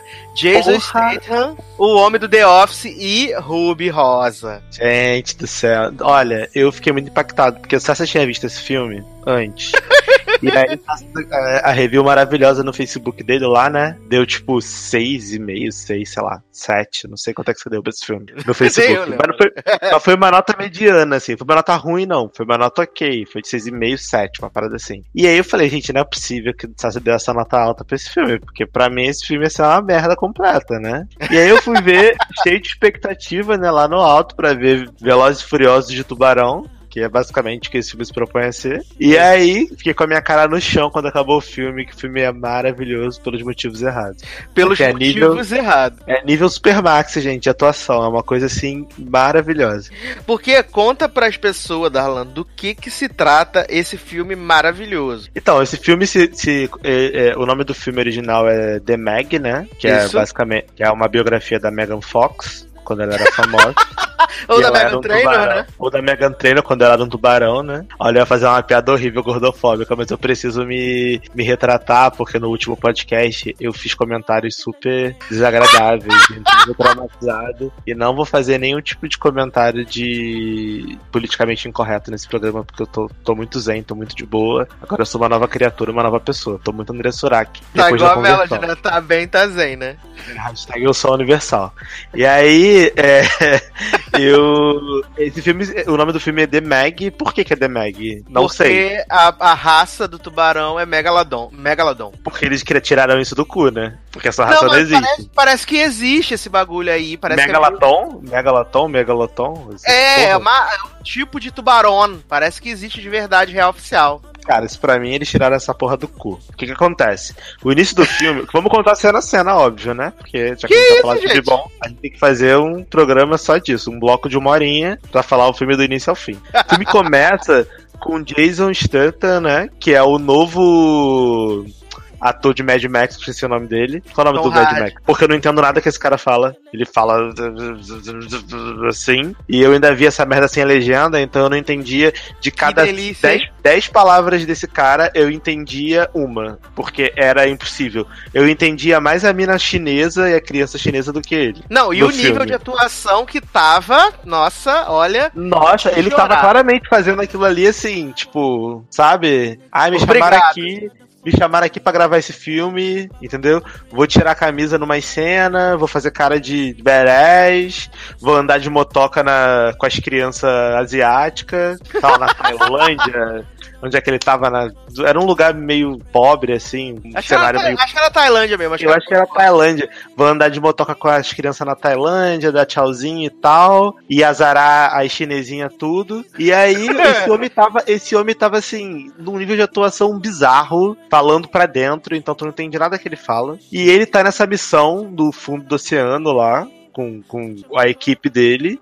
E a equipe dele dá de cara, né? Com esse tubarão The Meg num submarino, né? Eles estão tipo num submarino. É, e aí resgatando uma galera lá no fundo lá do mar e de repente começa um, um bicho atacar, né? Eles não sabem o que Uhum. é, morder e bater, e aí ele acaba deixando a galera pra, pra trás pra se salvar, né? Ele explode o submarino, a parte do submarino e deixa a galera pra trás e salva a galera que tá com ele. Só que aí É, quando ele volta. 13 pessoas, né? Lá. Aí quando ele volta, as pessoas ficam assim, seu monstro, te odeio, sai daqui, você matou a equipe, você abandonou, não sei o quê. E aí ele, muito sensato, fala, gente, mas se eu não viesse embora, tava todo mundo morto, não, não tinha sobrado ninguém, né? Exato, Porque, tipo- fala, gente, mas salvei 400 pessoas aqui que tem Tipo- Sobral. Aí o pessoal fica, mentira sua, esse bicho não existe, você fez isso porque você é muito mega evil, você queria matar É as igual- pessoas, é igual- é igual- psicopata. É igual o episódio do Chaves, né? Que o pessoal fala, ladrão! E aí Aham. fica todo triste e vai embora. É assim que o pessoal Mas vai. é basicamente isso. E aí ele fica assim, gente, vocês são loucos, vocês acham que a mim não quer matar as pessoas assim do nada? Aí o pessoal, não, você, você é muito mega evil, sai daqui. Aí ele fala assim, ah, quer saber? Foda-se. Aí vai embora pra Tailândia e vai viver a vida dele. Aí se passam não sei quantos anos. Cinco E anos. aí, e aí, como sempre, existe uma organização que faz pesquisa, né? Que, que é financiada por um cara muito rico. E essa estação fica na China, porque esse filme ele é parte americano, parte chinês, né? Ele é Patrocinado pela China, né? participação. Tanto que tem uma porrada de ator chinês, assim, tem Yata de Heroes, tem. Exato. E tenho que dizer que a melhor, melhor, a melhor atriz do filme é a minazinha chinesinha, pequenininha. A menininha. É chinesa. É chinesa. É A chinesinha. A, a molequinha chinesinha é a melhor atriz do filme. Sim, Chun-Lizinha. Chun-Lizinha, maravilhosa. Ela é muito E- icônica. ela é muito boa, porque ela, ela, ela fala as paradinhas assim de forma muito fofa, sabe? Ela é muito fofinha. E aí, é, eles estão tendo essa, essa estação de pesquisa lá, e eles resolvem explorar um- uma camada do fundo do mar, que é tipo assim, É. de ba- debaixo do fundo do mar, sabe? Tipo assim, tem o fundo Isso, do quando mar. che- quando chega no fundo do mar, tem outro fundo do mar. Tem, tem tipo assim, soltaram uma magia, um Hogwarts, assim, um ocultos, sei lá. E aí eles descobrem que existe um fundo do mar abaixo do fundo do mar, é maravilhoso. E aí é, eles vão lá nessa, nessa parada, vai Iata de Heroes, uma mulher loura que parece a Barbie Eu pensei que era. Eu, eu pensei que era Adriane Palik. Eu, eu fiquei um pouco nervoso, porque quando eu vi aquela mulher, eu também pensei que fosse a Adriane Palik. Aí eu falei, gente, a Adriane Palik tá fazendo esse filme, essa mulher se rebaixando desse jeito, não é possível. Mas não era, era uma mulher desconhecida. Na verdade, a única pessoa conhecida desse filme é Jason Statham e Ruby Rose, né? E Ruby Que a gente, a gente descobre que é a grande protagonista, né? No, no, no- do meio final do filme. Que é, que é o grande destaque artístico e cênico do filme. E aí, quando ele. Obviamente, quando eles chegam nesse fundo do mar, dá merda, porque eles veem uma porrada de criatura que eles não conheciam. Tem uma cena maravilhosa que, tipo, com um polvo gigante, assim, que. Sim! que abraça a nave da, da, da, da Chun-Li mãe, da, da chinesinha mãe, que também não serve pra nada, né, esse plot, porque eu achei que o povo fosse fazer alguma coisa, mas não. Tipo assim, dá um abraço rapidinho, só pra ficar com medo do tubarão e fugir. Exato. E aí, Meg, né, esse tubarão muito mega evil, muito inteligente, tipo, comparável ao tubarão do filme de Serena Van der Woodsen, né, que ela dá soco no tubarão, que ela, que ela vê o tubarão dando, caindo na porrada com o tubarão, é tipo isso. E aí, The Meg, Meg, que é esse tubarão muito inteligente, descobre e fala assim, hum, tem gente aqui, tô vendo luzes, então eu vou lá, vou matar essas pessoas, porque é o que um tubarão faria. E aí ele chega lá, começa a dar porrada na nave, pam, pam, fode a porra toda, Mariola, eles ficam presos no fundo do mar. E aí Chun-Li, mãe, fala assim: Ah, eu sou dona da empresa, né? Sou filha do dono. do cara mais importante. Mas É, eu vou pegar minha dona- É igual a música do Nova do Ruge, né? Dona da minha vida. Aham. Só que eu vou pegar minha nave aqui, meu, meu submarino nave, e vou lá arriscar minha vida, né? Porque eu sou dona da empresa, mas eu acho que faz super sentido. Não tem nenhum outro piloto aqui que possa fazer isso. Tem que ser eu. e aí ela pega essa nave submarino, vai lá. Obviamente dá merda, e enquanto isso, seu pai, né? é, e e o, o cara que já tinha trabalhado com o Jason Statham foram na Tailândia e voltaram pra China assim super rápido, em 20 minutos. É, o cara E que aí- trabalhou com, com o Jason Statham na Tailândia é o homem de The Walking de Fear the Walking Dead, né? O, o indiano que morreu, o que era protagonista. Porra, todo mundo conhece, todo mundo vê, né? The Walking Dead. The Walking Dead são as séries derivadas, geral vê. Inclusive, The Walking Dead está fugida porque com a fusão da Disney com a Fox, os canais Fox no Brasil vão lá acabar, bum. Não tem mais E no Brasil. aí, não vai ter mais no Brasil, gente. Vocês vão, não vão, vocês vão perder né, essa oportunidade maravilhosa de ver The Walking Dead na Fox. Olha que barra. E aí, é, Jason Statham chega lá pra salvar o, o, o dia. Só que acaba que no meio desse bolo todo, Yata de Heroes se sacrifica pelo grupo, se mata. O que eu achei que não precisava, porque dava muito bem pra ele se salvar. Mas tudo bem. Mas ele falou, Tipo, vamos time! É, mas assim, mas não fez muito sentido essa cena, você concorda comigo? Concordo. Mas que, muita tipo, tá coisa todo- nesse filme não faz sentido, né? Não, tava todo mundo saindo de boa, assim, pra outra nave. Aí ele fala assim: Hum, eu acabei de escrever essa carta aqui, vou me matar rapidão e vou botar a carta no bolso do, do, do meu amigo, que vai Exato. morrer depois na frente, e minha mulher nunca vai ver essa carta. Quando ela E aí- o filme que ela vai saber. E aí vai ser isso. E aí Jason vai lá, salva Chun-Li mãe, salva a galera toda. Jason já tinha trabalhado com, com Barbie siliconada também, tem tipo um... Ele era casado com ela. Ah, é? Eu entendi que eles tinham tipo um, um, uma fera, assim. Ele era casado aí- com ela. E aí Jason vai lá, salva a parada, só que Ch- Chun-Li mãe fica, ai, você matou, você deixou Yata pra trás, Giro Nakamura, você deixou ele pra trás, não sei o que, é isso que você faz. E aí Jason tá fica assim, quê? Nem te conheço, filha, o que, que você tá falando? É, não, e essa, Cala a vale, boca. vale, vale ressaltar que essa discussão que ela tá falando que deixou Hiro pra trás, Jason Statham acabou de sair do banheiro e está de toalha no quarto. É, porque eles, é porque eles fizeram assim, ah, vamos embora arrumar uma cena, né, pra esse cara mostrar os atributos físicos dele, porque a atuação não é, boa, então e aí a cena é o isso. corpo. A mulher gritando horrores com ele e o homem descamisado só de toalha. Não, e ele lá de toalhinha e tal, pan, e ela assim, ai, da próxima vez você bota uma roupa. Ai, ele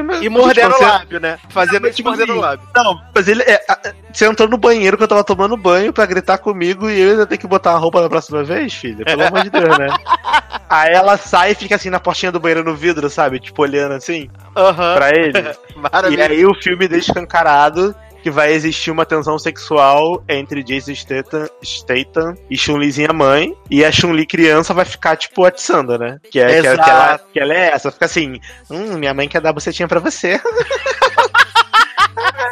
Olha, você que não quer comer minha mãe, não? Minha mãe, minha mãe é gata, come ela, vai. É tipo isso, gente. Ela, ela fica- a criança fica jogando a mãe pro, pro, pro, pro homem, assim, o filme todo. É bizarro. Adoro. É bizarro.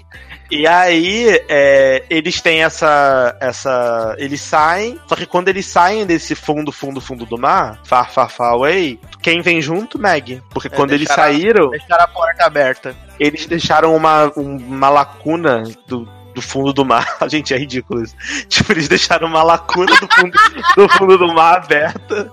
E aí Meg saiu por ali. E aí Meg fala assim: Ah, é, filha da puta, você veio pra cá e ainda tentou me matar, agora eu vou foder com a vida de vocês. E aí corta a cena e daqui a pouco aparece Meg atacando lá a, a estação subaquática que eles têm. A criancinha procurando a bola e Meg dando cabeçada no vidro. E aí começa o inferno, né? Porque eles querem matar Meg, só que Meg é muito inteligente. E aí fica esse jogo de, de gato e rato. E aí você começa a descobrir as atuações peculiares do resto do elenco.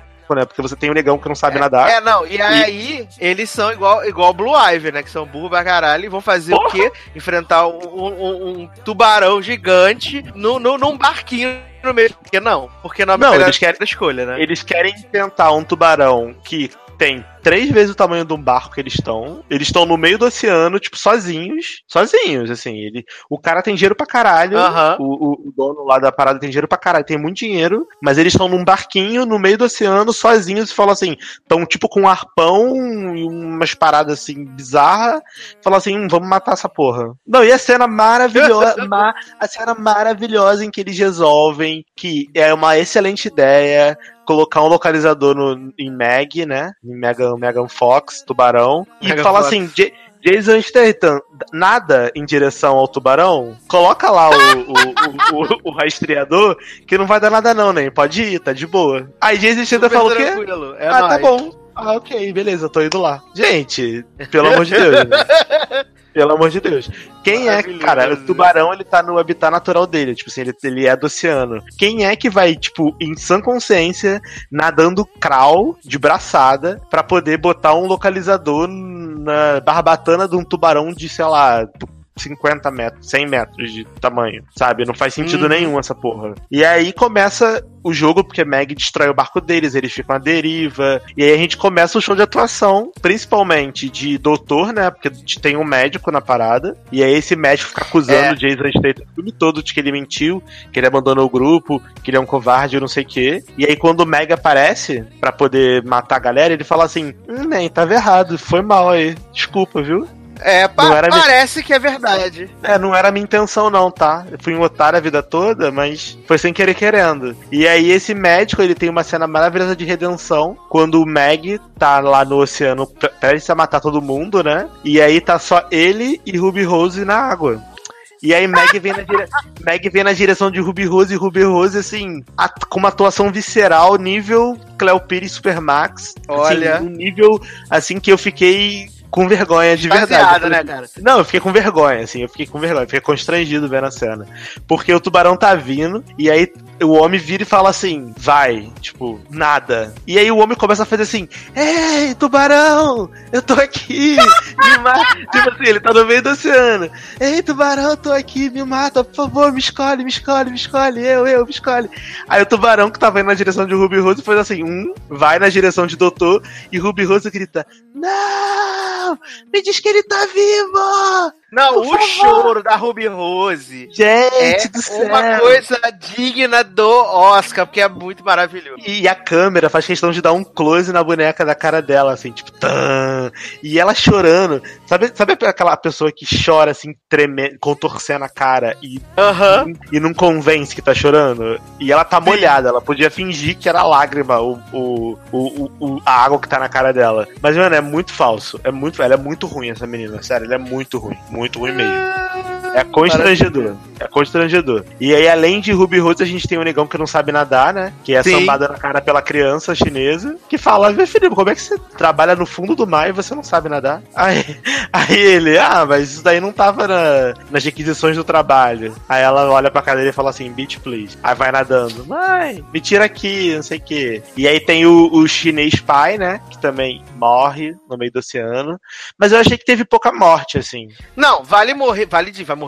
Vale dizer, Vai morrer, vai morrer, com certeza. vale dizer que o chinês pai morreu de nada, né? Morreu de queda na água. Porque ele caiu na água e aí de Morreu repente quando tira, quando tira ele da água, esse homem tá cheio de sangue na boca, sofrendo. Falei, gente, o homem caiu só na água e nem foi tipo, quando você cai a 40 metros de altura na água, é como se tivesse caído Aham. no chão, né? Mas tipo, foi um, um tibufe assim, sabe? Um, um golpe do jacaré e esse homem morreu de cair na água. Eu fiquei como? Não, Falei, eu, ado- gente. eu adoro também que esse, esse filme ele potencializa o plot Jurassic Park, né? Jurassic que a gente comentou aqui do, no podcast Jurassic Park 2, Jurassic World Ah. 2, que inclusive se você não ouviu, pode ouvir, tá aí. Só se coloca no relacionado, por favor. Podcast maravilhoso. Senhor. E aí, é, que é o plot do Aquaman, né? Chris Pratt e Aquaman, porque Jason Statham, ele fica, mano, ele fica tipo assim, horas, a máscara dele quebra no fundo do mar, e, esse, e o pulmão desse homem não explode com a pressão da água já. Porque assim, não, é, você sabe, é- que é o, assim. você sabe que o mar, ele é. Depende, quanto mais fundo você vai, sem proteção, você vai ficando sufocado, assim. Você vai ficando Uhum. sufocado porque a pressão da água vai comprimindo o teu pulmão. Esse homem tá com uma mascarazinha, assim, tipo, manual de oxigênio, sabe? E ele tá de boa no fundo do mar, assim, 30 minutos. Lutando com um tubarão na mão, na porrada. E enfiando, enfiando arame no olho do tubarão, dando pesada. Sabe assim, uma, uma parada bizarra. É bizarro. É, Não, é maravilhoso, assim, é maravilhoso. E aí, né, quando o Meg começa a ir pro. Pra quando, quando a Meg começa a ir pra, pra onde tem as pessoas, né? o- as- os, os, os, os nadadores, né? Eu ia falar os transeuntes, mas os nadadores. Eu acho que é maravilhoso que Meg é um tubarão que mata todo mundo, come todo mundo. Quando chega na praia, ele apenas ignora as pessoas que estão ali nadando. Eu Super adoro esse plot. Eu É, adoro esse fica super tranquila, fala, ah, gente, o que que tá acontecendo? Eu adoro porque Meg chega assim, é, tá todo mundo assim, meu Deus, Meg tá indo pra. pra. Pra cidade, né? Tá, Uhum. in- tá indo lá pra praia do, do chinesinho, tudo lá, vai matar todo mundo. Aí eles dão vários close na praia, assim, close no mar. A, a praia lotada. Parece até praia de, ali de Ipanema, de, de sábado. Todo de farofeiro, fazendo, comendo na água. Um- Uma, uma chinesa feia pra caralho, um- umas crianças horrorosas, obesa, uma criança obesa lambendo um pirulito dentro da água que não faz sentido nenhum, pelo colé, dentro da água, e a mãe no celular, a mãe no celular, aí a criança fala, "Arigato, ah, porque também teve esse plot, porque metade do filme é falado em chinês. E, e Exatamente. não tem legenda. Não, e não e tem não- legenda aqui. Não, não, e não faz o menor sentido. Porque, tipo, eles estão falando em chinês lá do cu. E aí, de repente, eles estão falando inglês com a mesma pessoa. Tipo, tá o pai, a filha Ch- Chun-Li e seu papai. Aí eles estão conversando, eles fazem metade do diálogo em inglês, metade do diálogo em, inglês, em, em chinês, não faz menor sentido isso, viado. Não, e, e- e assim, eu fiquei puto porque eu tava vendo filme e aqui a legenda é em polonês. Aí tu- as pessoas começam a falar em inglês e eu fiquei assim, ah tá. É tipo eu vendo o filme do, do silêncio, do Não Fale Nada. Eles dois ficaram se comu- comunicando em língua, em língua de sinal e eu, ah tá. Ok. Ainda bem que o filme não é muito bom, porque senão ia ficar puto pra caralho. E aí as um crianças. pouco. Não, e aí as crianças lá na água e tal. Aí Meg vem assim, sorrateiro. Aí passa na- debaixo da perna de todo mundo, fica parado. Para pra tomar um café, toma um É, açaí. a vibe, né? Tipo assim, super de boa. Enquanto isso, na, na cena anterior, Ruby Rose e médicos estavam batendo a perna nadando normal, Meg veio com tudo e Exatamente. claramente homofobia, porque Ruby Rose é sapatão, ser, porque o, o, o- porra, não faz sentido nenhum, sabe? As pessoas estavam pulando na água, DJ, os porra toda, o Viado, tubarão e o cachorro nadando, viado. Ah, eu torci pelo cachorro, cara. O cachorro eu não queria que Gente. morresse, não. O cachorro ficou quatro horas nadando na água. Não, e eu fiquei feliz porque eu achei que o cachorro tivesse morrido, né? Quando o Meg veio abriu a boca na direção do cachorro, eu falei, fudeu, né? Meg vai engolir, o cachorro já era. E aí no final do filme, quando, quando o cachorro vem nadando, eu falo assim, ah, que bom, pelo menos não mataram o animal. Única, única personagem que vale a pena nesse filme mesmo. Ai, ai. Só o Mas aí- e não. Não, mas aí a gente precisa falar desse plot da praia, do plot maravilhoso que eles utilizaram pra poder é, atrair a atenção de Meg, né? Porque eles estão o filme todo, eles estão o filme todo tentando descobrir onde é que o tubarão tá, o que eles vão fazer e tudo mais. E aí Chun-Li tira do cu, porque foi do cu, um aparelho que simula som de baleia. Sim! Aí eu fiquei pensando, gente, onde é que tava esse aparelho o filme todo? Por que eles não usaram isso ainda? Tá Por que guardado. eles ficaram colocando o rastreador no tubarão se eles poderiam usar um aparelho que, que atrai ele pra poder matar ele mais, mais cedo? Não faz sentido nenhum, sabe? Aí eles deixaram to- uma porrada de gente morrer, os amigos tudo do- do- da parada morrer, Ruby Rose ter sua M-tape, Oscar tape, me diz que ele tá vivo, entendeu? E pra, pra poder só aí ter a ideia de colocar a parada com o som de baleia, não faz sentido nenhum, assim, achei muito, muito zoado isso. E aí eles atraem o tubarão e aí começa, né? A, a, a The Cat, né? Shonda Rhimes roteirizou isso. que fica o tubarão tentando pegar eles, tentando pegar o tubarão. E aí vem a, a, Chun-Li mãe na navezinha dela sub- subaquática. Aí o tubarão dá pernada na, na, na navezinha. Aí eles botam Chun-Li numa jaula. E aí o pra poder dar tiro no tubarão debaixo da água. E aí o tubarão vem, obviamente, acaba com a jaula dela, deixa ela desacordada no fundo do mar, quebra a máscara dela. Aí Jason Statham mergulha, tipo assim, um quilômetro de profundidade pra salvar Chun-Li, de boa, sem, o, pu- sem perder ar, sem morrer, sem nada. E aí ele fica debaixo da água com Chun-Li uns 10 minutos, Chun-Li desacordada, e aí tira Chun-Li do fundo da água, e aí quando ele tira ela, ela faz assim. Aí bota uma aguinha pra fora assim, tá de boa, sabe? É muito bom, sério, é muito bom. Sério, esse filme, eu tava rindo. Chegou uma hora do filme, eu tava rindo, porque eu não tava dando mais, sabe? Você não, eu- você não fica tenso vendo o filme, porque é tão ridículo. Não, é Eu muito tava- ridículo. Eu tava torcendo pro tubarão, eu falando assim, caralho, Meg, por favor, cara, mata alguém. Mata todo mundo. Me ajuda a te ajudar, cara. Mata alguém, pelo amor de Deus.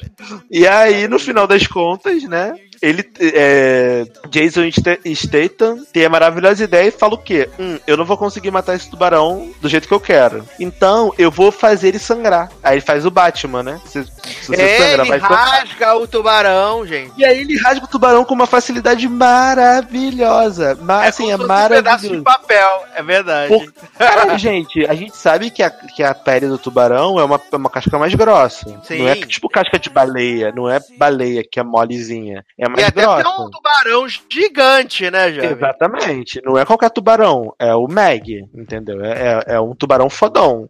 Mano, o maluco pega uma carcaça de barco, sei lá que porra é aquela, e ele rasga o tubarão de ponta a ponta. Exatamente, faz mar. sushi do tubarão. Ele mergulha, rasga o tubarão de ponta a ponta, o tubarão fica muito louco, muito putão. Aí ele pega um arame, um tubo de aço e crava no olho do tubarão. Eu falei, gente, esse homem tá defi- definindo a- as definições de, de impossível foram atualizadas. Por isso que eu falo que esse filme é o Velozes Furiosos de tubarão, porque é uma parada absurda. É comparável a galera fazendo pega com submarino no gelo e ganhar. Os Velozes e. Furiosos e aí ele enfia um tubo de aço no, do olho do tubarão. Aí o tubarão morre, aí vem os tubarão menor comer a carne do tubarão lá, do tubarão grandão. Fiquei um pouco decepcionado, porque eu queria que Meg não tivesse morrido. Uma Porque barra, tá- né, que Porque o filme tá fazendo dinheiro pra caralho, poderia ter Meg 2. Mas vai ter, com certeza. A gente vai descobrir que tinha um filhote, né? Porque Eu tem, acho que o Meg- tem-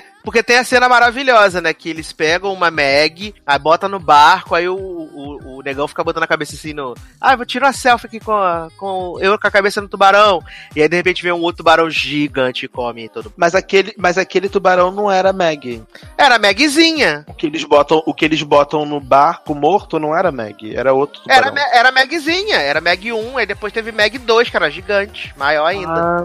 Ah, ah, então eu perdi esse plot então. Acho que eu tava mexendo no celular nessa hora. porque Absurdo, o- não pode mexer no celular no cinema. Mas é que não tinha ninguém, só tinha eu e mais uma pessoa lá na frente. Eu É, falei, ah, ah, jovem. Com filmes, filmes poloneses maravilhosos no cinema sobre estupros de adolescentes, as pessoas vão ver The Meg. Que? As pessoas vão Ó. ver The Meg. Achando um pouco. Com, com filmes como. é, como é que é? Três billboards, três anúncios para um crime passando aqui na Polônia. Maravilhoso. Tá nem atrasado, né? E olha é que o nem tá Brasil é o país do filme atrasado. E esse- essa semana estreou o Rei do Show. Ca- Aqui é Carol Voitila, né? É- Esse aí, Carol, Ca- Carol. Adoro. Estreou. Porque assim, tem um cinema aqui que é um cinema que passa filme mais cult e filme mais antigo. Que é um cinema menor. Uhum. E aí nesse cinema eles, eles, eles colocam é, esses filmes antigos, assim, tipo, filmes renomados e tal. Aí, ó, aí passou, Rei dos, ah, passou é, três anúncios. Passou aquele da Mer Meryl Streep horroroso, que ela é uma cantora de ópera. Horroroso. Odeio Ah, tá. O... Eu sei qual é. É um filme muito ruim da Meryl Streep, que ela é cantora de ópera. Foi indicada ao é- Oscar por esse filme. Mas, é, mas ela foi indicada por pouca coisa, né? É. Ela foi indicada por aquele não sei o que lá da floresta. Não, isso não foi não, meu. Respeita a Meryl Streep. Deve ter sido, cara. Não foi não. O caminho da floresta foi não. É, E aí é isso, maravilha. gente. The, Meg. Aí no final, é, Jason Statham come japonesinha, né? Come. Chun-Lizinha. E, tipo, constitui uma família, né? virou Chun-Lizinha é filha, Chun-Lizinha mãe e Jason Statham. Negão, que não sabe nadar, não lembro. Ruby Rose não morreu, infelizmente. Ruby Rose não morreu. pela tipo, a gente ficou secando pra Ruby Rose morrer de qualquer jeito. Essa filha mãe não morreu de jeito nenhum. E, e aí, e aí é isso, né? O filme acaba assim, tipo. Todos foram feridos para sempre. Não tem nenhuma cena. Tem cena pós-crédito? Porque foi tão ruim que eu fui embora, nem fiquei. Não tem não. Não, não tem nenhuma ceninha assim com, tipo, agora o inimigo é outro, sabe? Não, não tem não. Com aquele. Podia ter uma cena com aquele povo gigante que envolveu a parada. Uma parada assim, tipo, existem mais monstros, sabe? Uhum. No fundo do mar que, que saíram pela fenda, sei lá. Uma parada bem ridícula, tipo Jurassic World 2 mesmo. Não, mas não teve não, graças a Deus. Esse super spoiler dos, dos dinossauros em Paris. Que ninguém imaginou. Né? Maravilhoso. E aí é Adoro. gente. The Meg, eu recomendo muito que vocês vejam, mas pelos motivos errados é um filme muito ruim, real. As atuações são sofríveis, você vai ficar constrangido. Mas você vai se divertir. Se você não for pagar, se alguém for pagar pra você, ou se você tiver um torrent aí pra assistir, vale mais a pena. Porque pagar gastar dinheiro pra ver no cinema eu não recomendo, porque é bem ruim.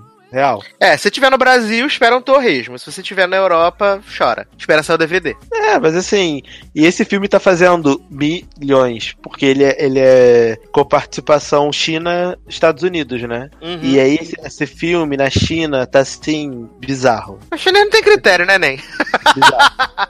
pois é. Porque se a gente for ver os filmes que faz sucesso lá na China, olha, cada micão. Jovem, Ant-Man e a Vespa estão bombando na China, respeita minha China. Mas é, olha, mas tô falando os filmes chinês mesmo, as produção chinesa. Tem uma coisa pior que a outra.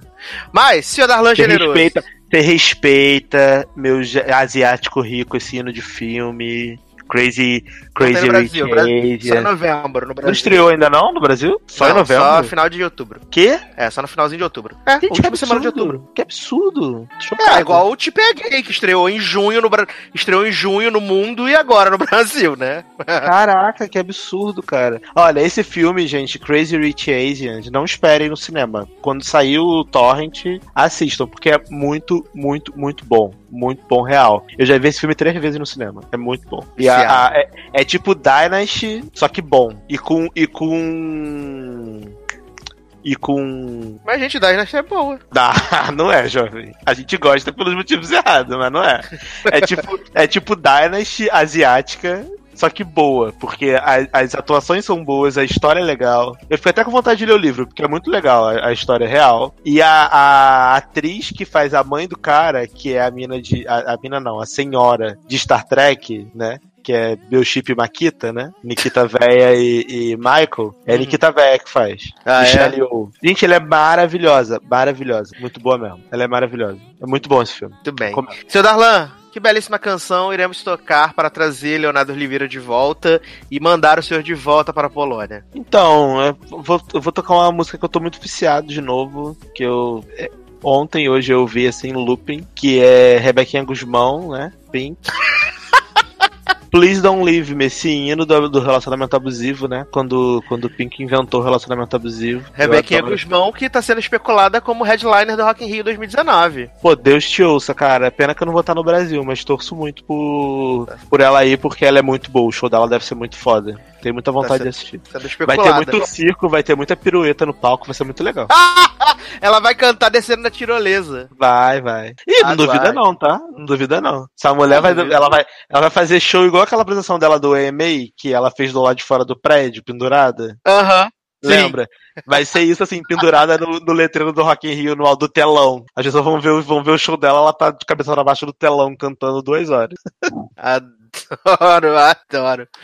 Mas é, antes de você ir embora, Darlan, queria só te perguntar Hum. uma coisa Hum, que a taca gente já comentou no primeiro bloco, né? que, que eu e o Leoz comentamos no primeiro bloco, mas eu queria que você desse sua breve opinião, que nós falamos sobre a notícia de que Tina Estrada estava voltando a Grey's Anatomy, né? Gente, eu fiquei muito feliz com essa história, porque Tina Estrada é a melhor personagem. A gente sabe que Tina Estrada não aparece há muito tempo, né? E finalmente É, ela vai voltar agora na, agora na 15 temporada, né? De Grey's Anatomy. Finalmente Estrada é de volta, vai ser muito legal, porque ela vai subir e descer muita escada, vai tomar muito shake, muito Herbalife, vai ter muito toque, ela vai lavar muita mão, vai ser ótimo, eu vou adorar ver Tina Estrada de volta. Maravilha. Espero Ai, que ai. o ícone tenha o reconhecimento, né? Que merece. Por favor, estamos Pelo amor de Deus. então é isso, vamos tocar Pink daqui a pouco a gente volta.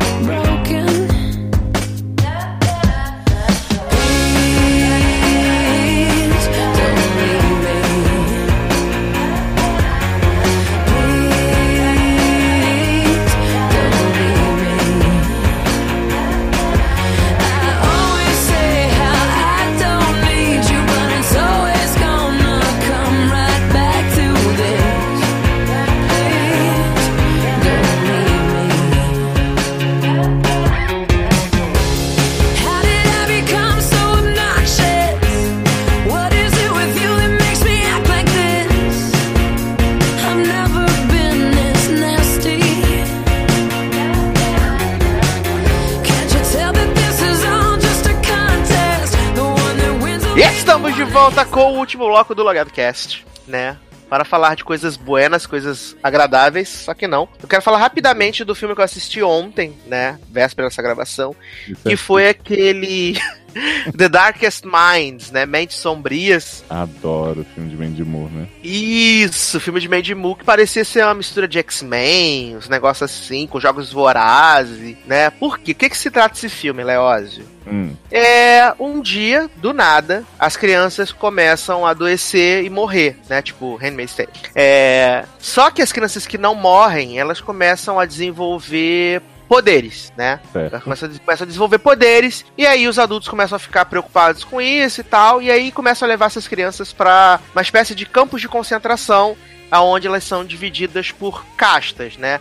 Que tem os verdes, que são ah, os que têm o poder de, tipo, serem muito inteligentes, espertos e tal. Aí tem os, os azuis, que são. que que mexem com telecinese, tem os amarelos, que são os elétricos, e tem os que eles temem mais, que são os vermelhos e os laranja. Os laranjas, Opa. po- como é que é? Charmander. Isso. E aí, os laranjas são considerados mais perigosos porque eles têm o poder de entrar na mente das pessoas, fazer dar comandos e tal, blá blá blá. E aí a gente tem a protagonista, que é Ru, né? A, a Ru de Jogos Vorazes, a Ru de Hunger Game, é a protagonista desse filme Amo essa menina. né? E ela também é daquele filme com o Simon, né? Tudo e todas as coisas. Ela, é- ela, também, é, ela também é desse filme. E ela é a. É ela, viado. Eu sabia que eu conhecia essa menina. É ela, do tudo e todas as coisas. E ela, ela. Ela não tinha manifestado assim os poderes de forma poderosa e tal. E aí, no, no dia do aniversário de 10 anos, ela ganha um presente dos pais dela e tal. E aí, ela, como ainda não sabe os poderes, sem querer, ela encosta na mãe dela e fala assim: Ai, mãe, eu nunca vou querer que vocês. é, vocês sofram por minha causa e tal. E aí, por acaso, ela, realmente por acaso, ela apaga a mente dos pais dela. Sei, foi por acaso safadinho. foi. E aí, depois disso, ela vai para nesses campos de concentração. E aí, o, o, o médico descobre que ela é uma laranja, né? Uma orange. E ela manipula o médico para que ela, ele identifique ela como verde. Sem e aí, querer, né? é, sem querer. E aí ela consegue sobreviver e tal, não sei o quê. Um dia ela tá lá fazendo as tarefas, né? Que é tipo limpar as botas dos soldados e tal, papapá. E ela se recusa a fazer um negócio lá, toma um cacete e vai parar no hospital. Quando ela tá no hospital, aparece quem? Doutora Mandy Moore. Fala assim, ai, né, tudo bom, sou muito legal, você é muito Adoro esses diálogos. é, sou muito legal, você parece uma menina muito bacana e tal, vou te tirar daqui, tá? Hum. Eu vou sair agora, mas vai ficar a chave das suas algemas aqui no, no prontuário. Você pega e me encontra, tá bom? Em tantos minutos. Aí ela foge com o Mandy Moore, né? Ó, e se aí. Mandy Moore tivesse em Handmade, June tinha fugido bem mais rápido, né? Tá Porque vendo? no lugar de ficar dando dica, ela já fala, vou deixar a chave aqui. Exato, exatamente. E aí ela foge com o Mandy Moore. E aí eles param numa, numa desse, num posto de gasolina e tal. Mandy Moore trocou de carro. E aí ela encontra com o namorado da Mandy Moore. E ela fala assim: ah, ela fala assim: ah, a gente é da Liga das Crianças, a gente ajuda as crianças a fugirem, a, a poder exercitar seus dons sem serem perseguidos pelo governo e tal, não sei o que, tá. Aí por acaso a Ru encosta no, no namorado de Mandy Moore e vê que ele mata várias crianças. Garoto. Aí essa menina foge desesperada Mandy de Mandy só com os boy lixo, né, gente? Até encontrar Milo, ela passou por muita barra. Exato. Aí ela foge, aí encontra umas, um- umas outra galerinha lá, que tem uma menininha que é uma graça, uma japinha, que ela é elétrica. E aí eles querem descobrir um lugar que é tipo santuário, onde as crianças podem viver livre, feliz, com seus poderes, super aceitação, tal, não sei o quê. E aí eles partem nessa jornada, conseguem chegar lá. E aí, tipo, você percebe que só tem azuis, amarelos, não tem, tipo, vermelho e nenhum laranja sem ser, sem ser menina Ru. Porque eles são do mal, né? São serina. É, porque a, a ordem, toda vez que eles identificam um laranja ou um vermelho, é matar, né? Não tem perdão. É, eles sempre Hum. dão essa ordem. E aí, no começo do filme, tem um, um- um flashback que mostra o presidente dos Estados Unidos falando que o filho dele também tinha sido eh, identificado com essa doença, mas que tinha conseguido a cura e tereréu e não sei o quê. E aí, sempre no rádio tá repetindo a mensagem. Meu filho, é, o filho do presidente falando, eu fui curado, você também pode ser curado, vem aqui em Brasília, me encontra e tal. E quando eles chegam lá nesse acampamento, todo mundo. Tem Brasília no filme? Tem Brasília. Mentira, não tem não. é todo mundo conhece o líder do acampamento como fugitivo, né? Porque ele fugiu não sei quantas vezes dos campos de concentração, tal, tal. E aí, quando a gente descobre quem é o líder desse acampamento, é o filho do presidente, que Ah. supostamente estava curado. Só que não. E ele também é um laranja. Então ele também tem as coisas de entrar na mente, de sugerir as coisas e tal. E aí, um dia ele tá conversando com a Ru, papapá. E aí, ele entra na mente dela e vê que ela tem poder que ele não tem, que é o de apagar a mente das pessoas. Mas ela tem. Ela tem, mas ele não tem. Ah, tá. Achei que ele tinha um. Ele não, ele não tem. E ele descobre que ela tem esse poder. Aí ele fala assim: Ah, você podia me ensinar, ia ser super legal, não sei o que. ah, não fiz sem querer. É, ela fala isso. Aí ele fica obcecado e consegue descobrir. E aí a gente descobre que ele está trabalhando com as pessoas que aprisionam as crianças no começo do filme nos, nos campos de concentração e que ele matou o próprio pai, o presidente dos Estados Unidos. Não existe mais. Oh. Exatamente. E aí tem uma porradaria, uma luta desse poder pegando fogo. A gente descobre que os vermelhos soltam fogo pela boca, tudo Dracarys. Esse é o grande poder dos vermelhos que tem que matar. Falei, ai, gente, que bosta. E aí, né, teve essa luta toda, pancadaria, não sei o que. Aí um dos amiguinhos da Ru fica todo queimado, não sei o que. E aí, no começo do filme, Mandy Moore deu pra ela um pingente e falou assim: se você precisar de ajuda e tal. Antes ela descobrir que Mandy Moore tava com boy lixo. Se precisar de ajuda, espero que você consiga. Se você precisar de ajuda, você aperta esse pingente que eu vou te encontrar onde tiver. E aí, ela acaba no final do filme se unindo à Liga das Crianças pra derrotar o filho malvado do presidente. E o filme fica sem final. Ah, é tipo aquele do For, né? Que vai sair aí, você não sabe ainda, mas tem um S aleatório com o nosso papo sobre o filme de For, M, né? Com June, várias séries, Mrs. Maisel. Então essa coisa sem final, tendência no- na indústria. E aí não tem final, né? Tem o final que a, ela, a Mandy Moore fala assim. Ela, ela, a rua arruma um namoradinho, que aliás é até bem bonitinho, na verdade. Pego. É. Ó, vem.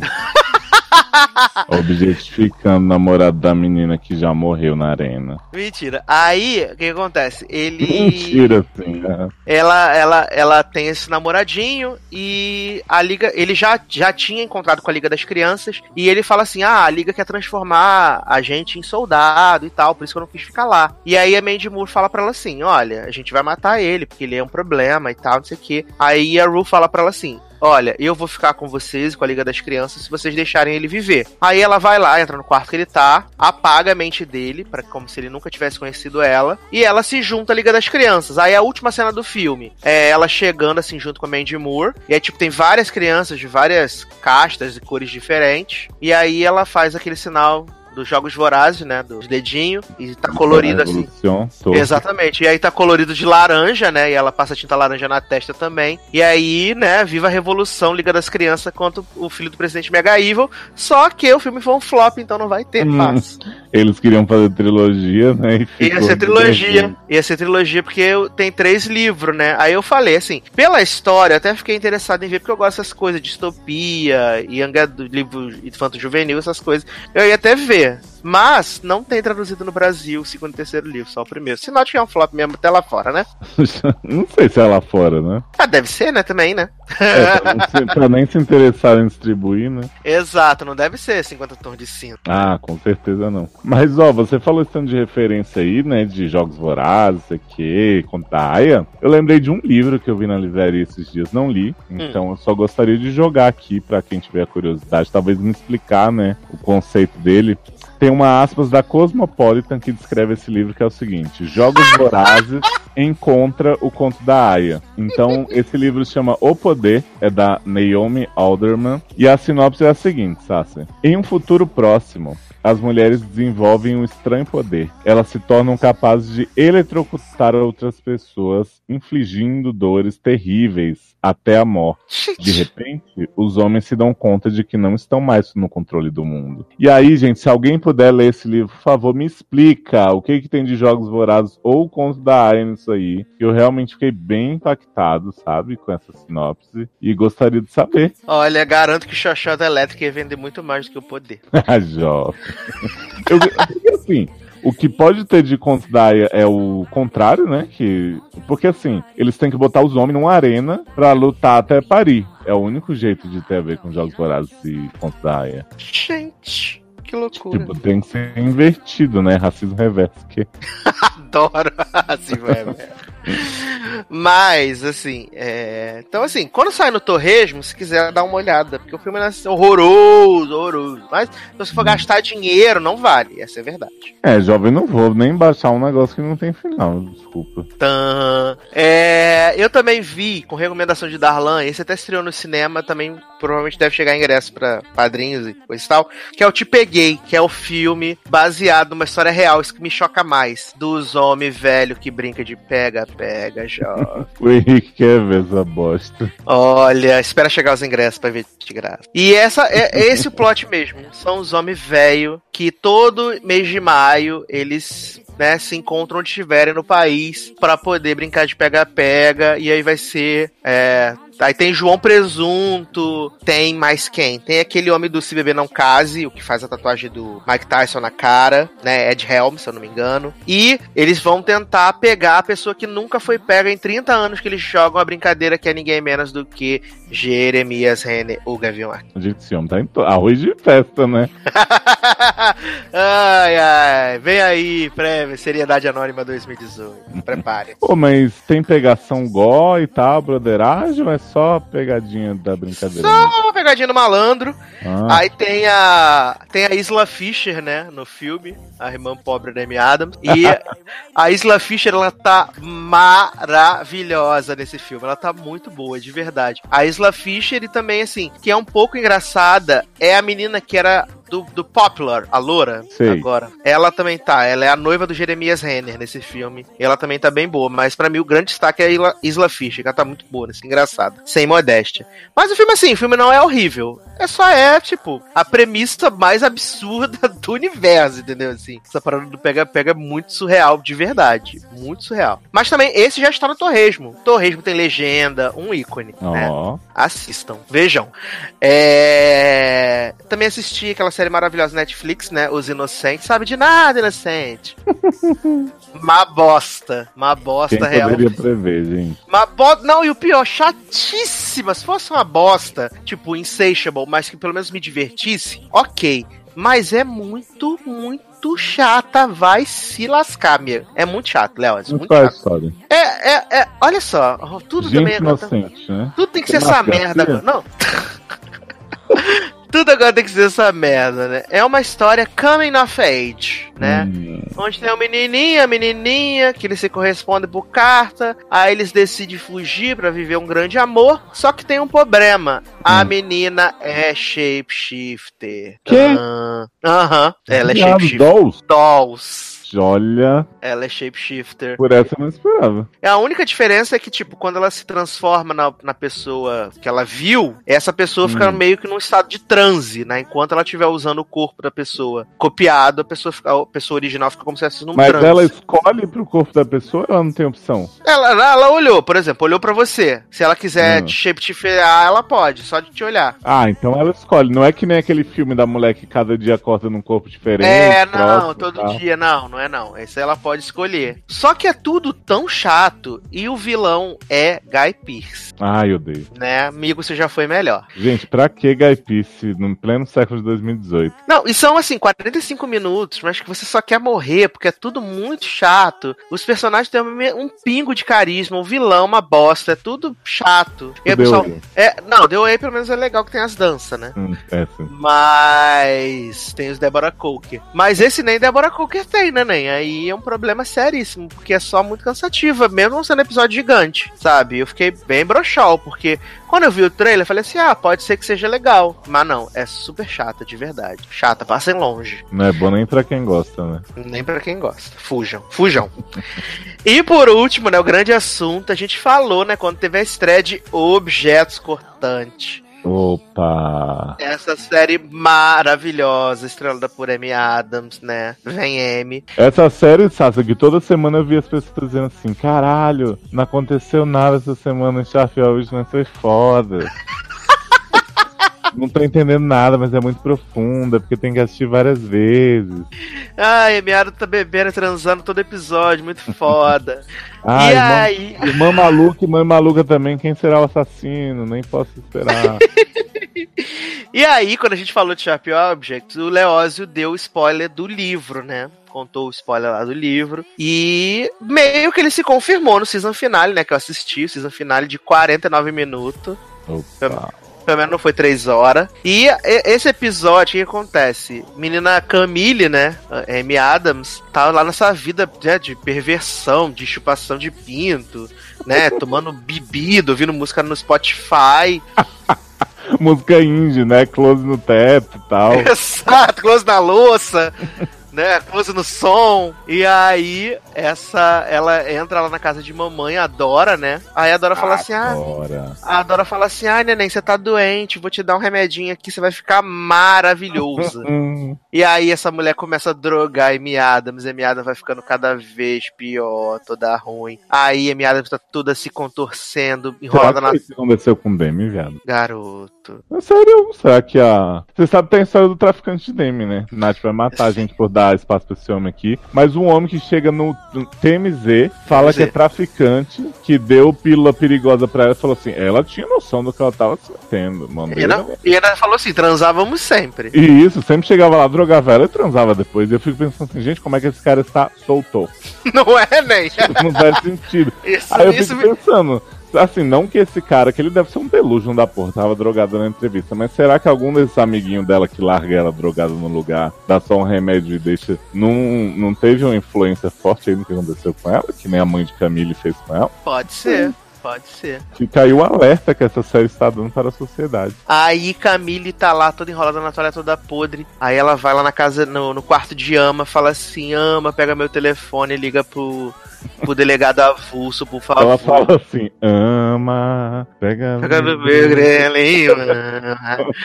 Aí ela fala assim: ai, por favor, vai lá, liga pro, pro delegado avulso Cris Messina, tô aqui sofrendo. Aí ela fala assim: mamãe pegou seu telefone celular. Hum. E agora é a sua vez de ser cuidada por ela. Não posso Ah, que fazer nada. bonitinho, que família fofa. Não posso fazer nada, só lamento. E aí, Cris Messina vai lá na casa de, de Camille, fica tacando, tocando a campainha. Aí a- Dora vem, fala assim: Pois não, Cris Messina. Aí ele fala assim: Vim aqui ver Camille. Aí ela fala assim: Camille está dodói, não quer olhar pra você. sai daqui." Camille não pode vir ao telefone agora, porque isso deve. Aí Cris Messina fala assim, então tá bom. A Cris Messina fica ligando pro telefone de Camila, fica só dando caixa postal, caixa postal. Camille não tá mais aqui, Camille morreu. E aí ela tá lá e adora amassando vários comprimidos lá no, no- no- na cozinha, misturando no xarope. Aí ela vem, oi neném, vim te dar uma sopinha aqui pra você ficar boa, você vai ficar super forte já já. E aí Amy Adams sai toda rastejando no chão. De repente vem os carros da polícia tudo. E, e aí Cris Messina invade a casa de Adora com, com o chefe de Camille. Falou, sabia que você tava drogando essa mulher, sai daqui. E aí, do nada, do cu, eles acham o alicate que arrancava os dentes das mulheres que tava morrendo na cozinha de Adora. Cara, o que me irrita de verdade, eu não sei como é no livro, quão óbvio é ou não, mas a caracterização da Dora na série, ela é uma mulher louca. Na primeira cena que ela aparece, ela não faz a menor questão de disfarçar que ela é louca, ela vive com os comentários dúbios, ela falta fazer a cara de Mega Evil da Emily de Revenge, assim. Aham. Fala pra pessoa, tô te ajudando, mas tô te fudendo comendo seu cu. E aí eu fico, gente, tem polícia nessa cidade, tem M, essa mulher super inteligente, e ninguém olha pra cara de Adora e fala assim, essa mulher é do mal. Exatamente. E aí, o que acontece? Aí eles encontram o alicate, aí levam a Dora presa, né? Aí ela vai a julgamento, condenada e tal. Aí, é, Camille se recupera, né? Parou de usar as drogas, tomar cachaça e tal. E escreveu toda a matéria, né? Lá da- das mortes, aí fala da mãe, não sei o quê. E aí, o que o editor faz? Engaveta a matéria, não bota no ar. Olha. Maravilhoso. E aí, a... Esse a- editor tem muito, muito recurso pra perder também, né? Porque ele manda essa mulher pra cidade dela pra ficar sem. Mesmo que, sei lá, ela não vá pagar hospedagem, né? Mas Uhum. ele tá com uma pessoa a menos na porra do jornal pra bancar uma matéria super interessante sobre essas descobertas aí. No final ele não publicar. Não é? Mas ele não publica porque é a mãe dela e tal, em respeito? Ou é tipo, foda-se sua matéria Não, ele fala assim, ai, o texto ficou muito lindo. Aí a Amy Adams fala assim, você não vai publicar, né? Aí ele, não. Aí, tan. Aí, o que que acontece? Camille leva Ama pra morar com ela, né, lá na casa dela. Aí Ama faz uma amiguinha, né? Uma amiguinha lá. E aí, tipo, elas estão todas juntas, patinando, hahaha, que engraçado, não sei o que. E tereréu. E aí, na, na, na, na- quando tá, antes da última cena, vem a mãe dessa amiguinha e fala assim, Oi, Camille, tudo bom? Aí ela fala assim, tudo bom. E Melhor você do mundo. Exato. Não sei se tá focando, mas é, você viu minha filha por aí? E aí Camille fala assim: ah, não, deve estar com a ama por aí. Aí ela, ah, menina, você ficou sabendo, nós brigaram, mas não sei por causa de quê. Aí Camille fala assim: ah, pode ter sido por causa de um menino, um esmalte, umas coisas assim, né? As brincadeiras, as bobeiras. Aí tá, aí ela falou assim: ah, tá bom, quando você encontrar minha, minha filha, por favor, diz que eu tô procurando ela. Aí tá. Só que na cena que teve antes, tá todo mundo jantando, né? O editor de Camille, Camille, essa amiguinha de Ama, Ama, e aí a Ama fala assim: Ah, que a, eles estão conversando tal, não sei o quê. Aí a menininha, amiga da Ama, fala assim: Ah, não, porque quando eu crescer eu quero ser jornalista, não sei o quê. Aí a Ama fala assim, com os olhos todo pegando fogo: Você fica puxando o saco de Camille o tempo todo, sua chata, sai daqui. E aí, Camille, né, dá um close na boneca, e a menina, a menina amiga de Ama tá toda se escrevendo com canetas, coisa nela mesmo. Fiquei preocupado. Aí tem essa cena que a menina vai lá procurar. Aí Camille entra no quarto de Ama, né? Aí tá lá arrumando, botando as coisinhas. Aí abre a casa de boneca de Ama, né? E aí encontra os dentes das pessoas que matou tudo Hum. na casinha de boneca. E aí Ama entra no quarto e aí tan, close na boneca, acaba a série. Que delícia, hein? Mas vai ter segunda temporada, mas não? Vai, não, disseram que não, graças a Deus. Já, que mas não. disseram que não ia ter de Big Little Lies também. E aí, tem duas cenas pós-créditos maravilhosas, assim, olha, imperdíveis. Hum. A primeira, né, que é tipo, depois da primeira parte dos créditos, que é tipo uma colagem de tipo 10 segundos da. Siriricama. Não, da ama e as amigas matando as meninas na cidade. Assim. E aí depois só continua os As créditos quais amigas? As das. da cidadezinha Ah, pequena. Da As amigas morreram tudo? Não, tinha umas outras amiguinhas que ela ficava andando de patins, sei o quê. Ah, Elas que ajudaram a matar as outras meninas, tudo. porra, Que ficava lá. Que bom. E aí a outra cena pós-crédito também que é maravilhosa é close na boneca também, que é ama no meio da floresta com vestido branco e acaba assim. Aí você fala, ah, tá, realmente. Realmente foi muito foda, muito foda. Meu Deus, que foda, né? É. Aí você fala, Olha. pra quê, né, Brasil? Oito horas que as pessoas investiram nisso. Agradeço ter parado no piloto, que eu nem vi inteiro. Tipo, Olha. Não, é assim, eu vi essa, essa season finale porque tivemos comentários lá nos nossos grupos, né? Meu Deus! Que final foi esse? Ah, que loucura! É, e aí. você tinha que ter certeza que, pra, que merece seriedade, né? De atriz de cera pra Amy Adams. E olha, assim, foi uma bosta de verdade. Porque, assim, a- a- além da história não ser uma história interessante, eu acho que o desfecho é muito zoado, sabe? Na verdade. É muito, muito zoado. Assim, você terminar com o fato lá de que a Dora tá presa e a verdadeira assassina é a ama e você. E, e ela tava protegendo a filha em troca de que a filha fosse a bonequinha dela. Uhum. Show. Isso funciona no livro. No audiovisual fica muito zoado. Muito zoado na televisão. Sabe? Não Eu não funciona. sei, poderia ser um filme de duas horas isso aí. Poderia, tranquilamente. Porque, tipo, gente, não Ia cortar imagina. bastante explicação. Porra, porque, que nem eu te falei, cara, sem ter lido nada de livro, não sei o quê. Eu olhei pra cara dessa mulher no primeiro episódio falando pra Camila assim: Ah, você veio investigar essas coisas, não presta, não sei o que, essa vagabunda. Aí eu fiquei, gente, então, né? É ela. É, não, É. só vagabunda, não sei o que. Te amo, minha filha. Fica Isso. aqui em casa com a gente. E aí não era ela, mas era a filha, ela protegia e tal. Eu fico, tá, tipo, não é, não é um final ruim, mas não, Não. vale uma série de oito episódios pra chegar nisso. Exato, sabe? Eu achei muito zoado, de verdade. Mas, né, cada um gosta do que quer. Essa é, a É. vida. Mas Essa é aí, a graça da e outra aí, né? Nova GOT e Object. E aí veio a grande notícia, né? De que talvez GOT só estreie na segunda no segundo semestre, né? Que eles Tá. começaram, começaram a, a pós-produção agora. Então talvez só estreie no segundo semestre. Só que agora a, a, a, os fanzoca, né? Os, os da HBO, vai ter outra série pra tirar pelo do cu com pinça, né? Que True Detective vai voltar. Hum. E aí teve o teaser de um minuto, chatíssimo, com uma história que não tem nada a ver. E aí todo mundo, meu Deus, vai ser muito maravilhoso, olha que incrível essa série.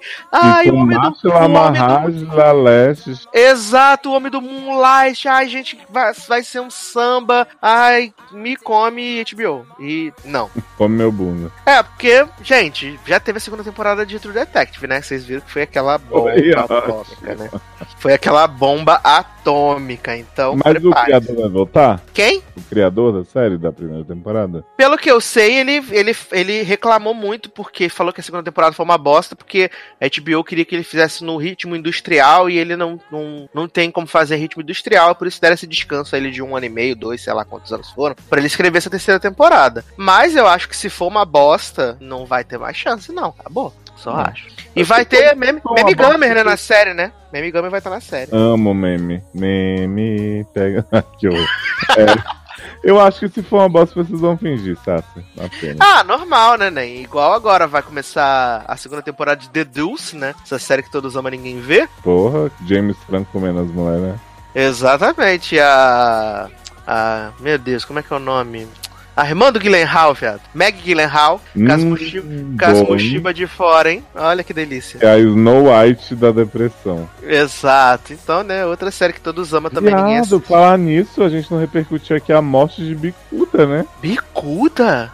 Alison em The Affair morreu, agora a série vai ser Morreu. um caso de amor entre Dominic West e Joshua Jackson. Adoro, acho que era isso que todo mundo tava esperando desde o começo, na só verdade. né? eles, né? É, só sobrou ele. Mas The Fest ficou bem maluca, na verdade, né, gente? Ficou bem Jovem, maluca. The Affair, assim, né? Eu já parei antes de revelarem o assassinato lá, porque assim, começou, olha, teve um assassinato de alguém muito importante. E aí vocês um dia vão saber quem é essa pessoa. E quando chegou, era o irmão avulso de Pace. Aham.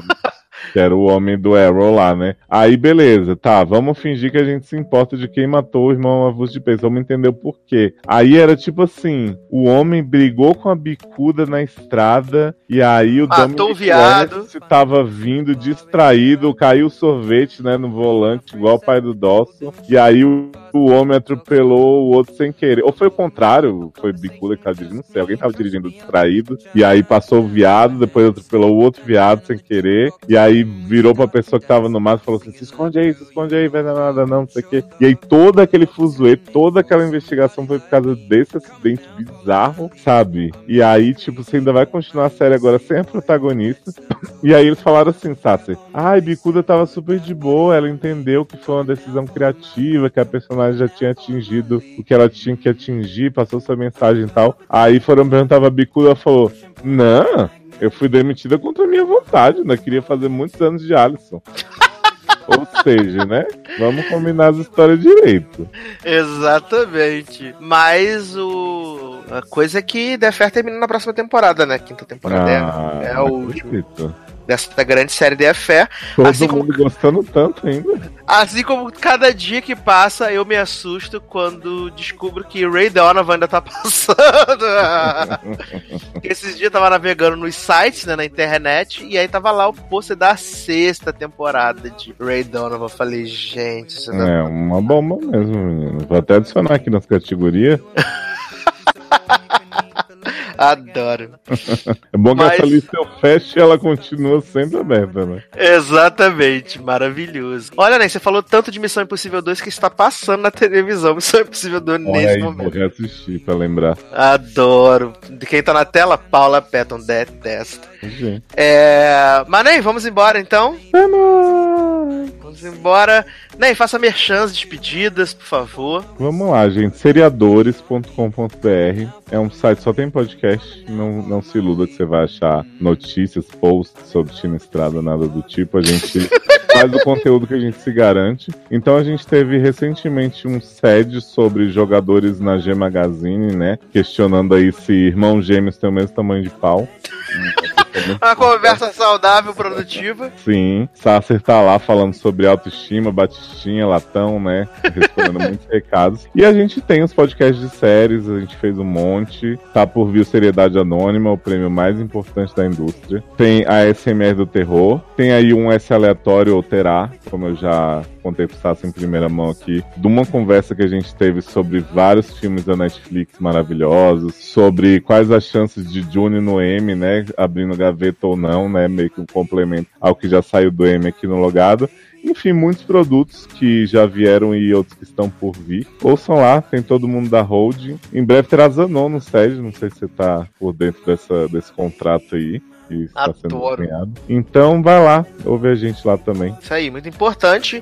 Ah, assine lá, né? Siga o SED no Spotify. Sim, É. sempre esqueço desse merchan. Importante assinar a SED do Spotify com música de elevador, né? Por causa dos, Sim. E a, a, a padrinha, né? Os programas da Holding. Aliás, quero aproveitar aqui para mandar beijo para Felipe Gonçalves, nosso padrinho maravilhoso, que fez uma arte maravilhosa. essa arte. Oito podcasts e um segredo. Um ícone de arte. Ele pegou o cartaz, né? O pôster de Oito Mulheres e o Segredo e colocou as nossas lindas carinhas. Vai Sim. estar aqui no post. Gente, façam isso, arte dos fãs. A gente quer ver montagens. Pode ser tosca, pode ser boa, que nem a do menino Felipe, pode ser igual a de Zanon. Sabe, a gente tá aceitando. Faz arte Sim.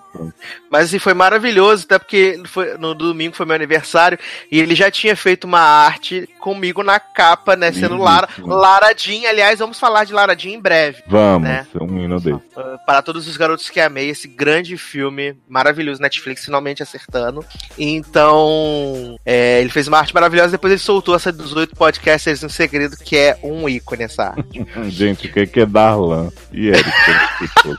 Darlan ficou perfeito de hands. E, né, The Erika Project, né? Adoro. E eu e Leose como Sandy, B e Kate Blanchett. Amo. Apenas beijos.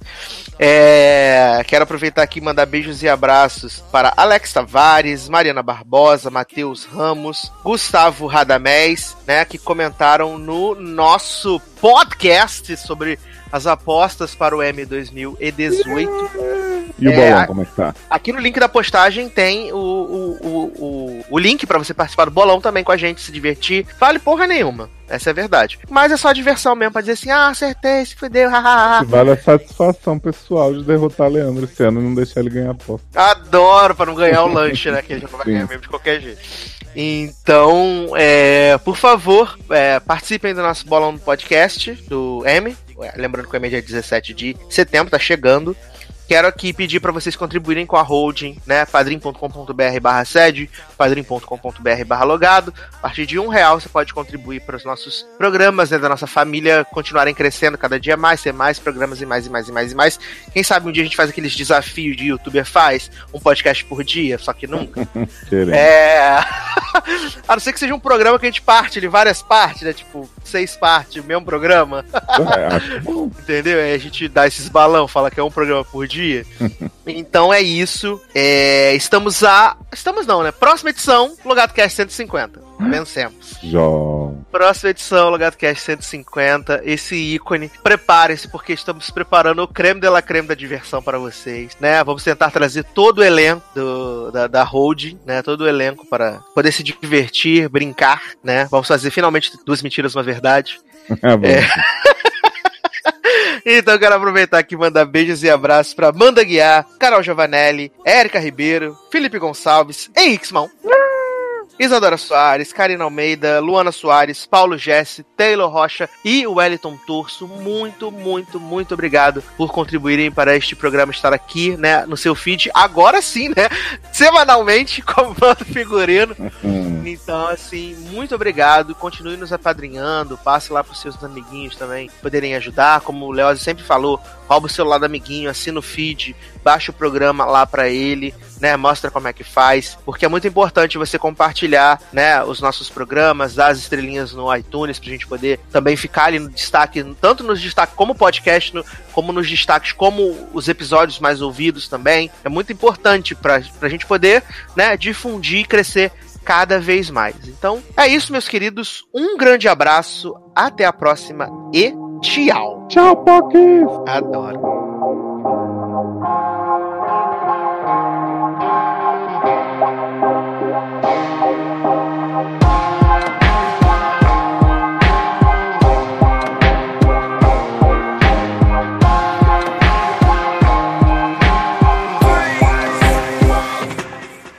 Não pense que eu vou ficar vivendo no passado.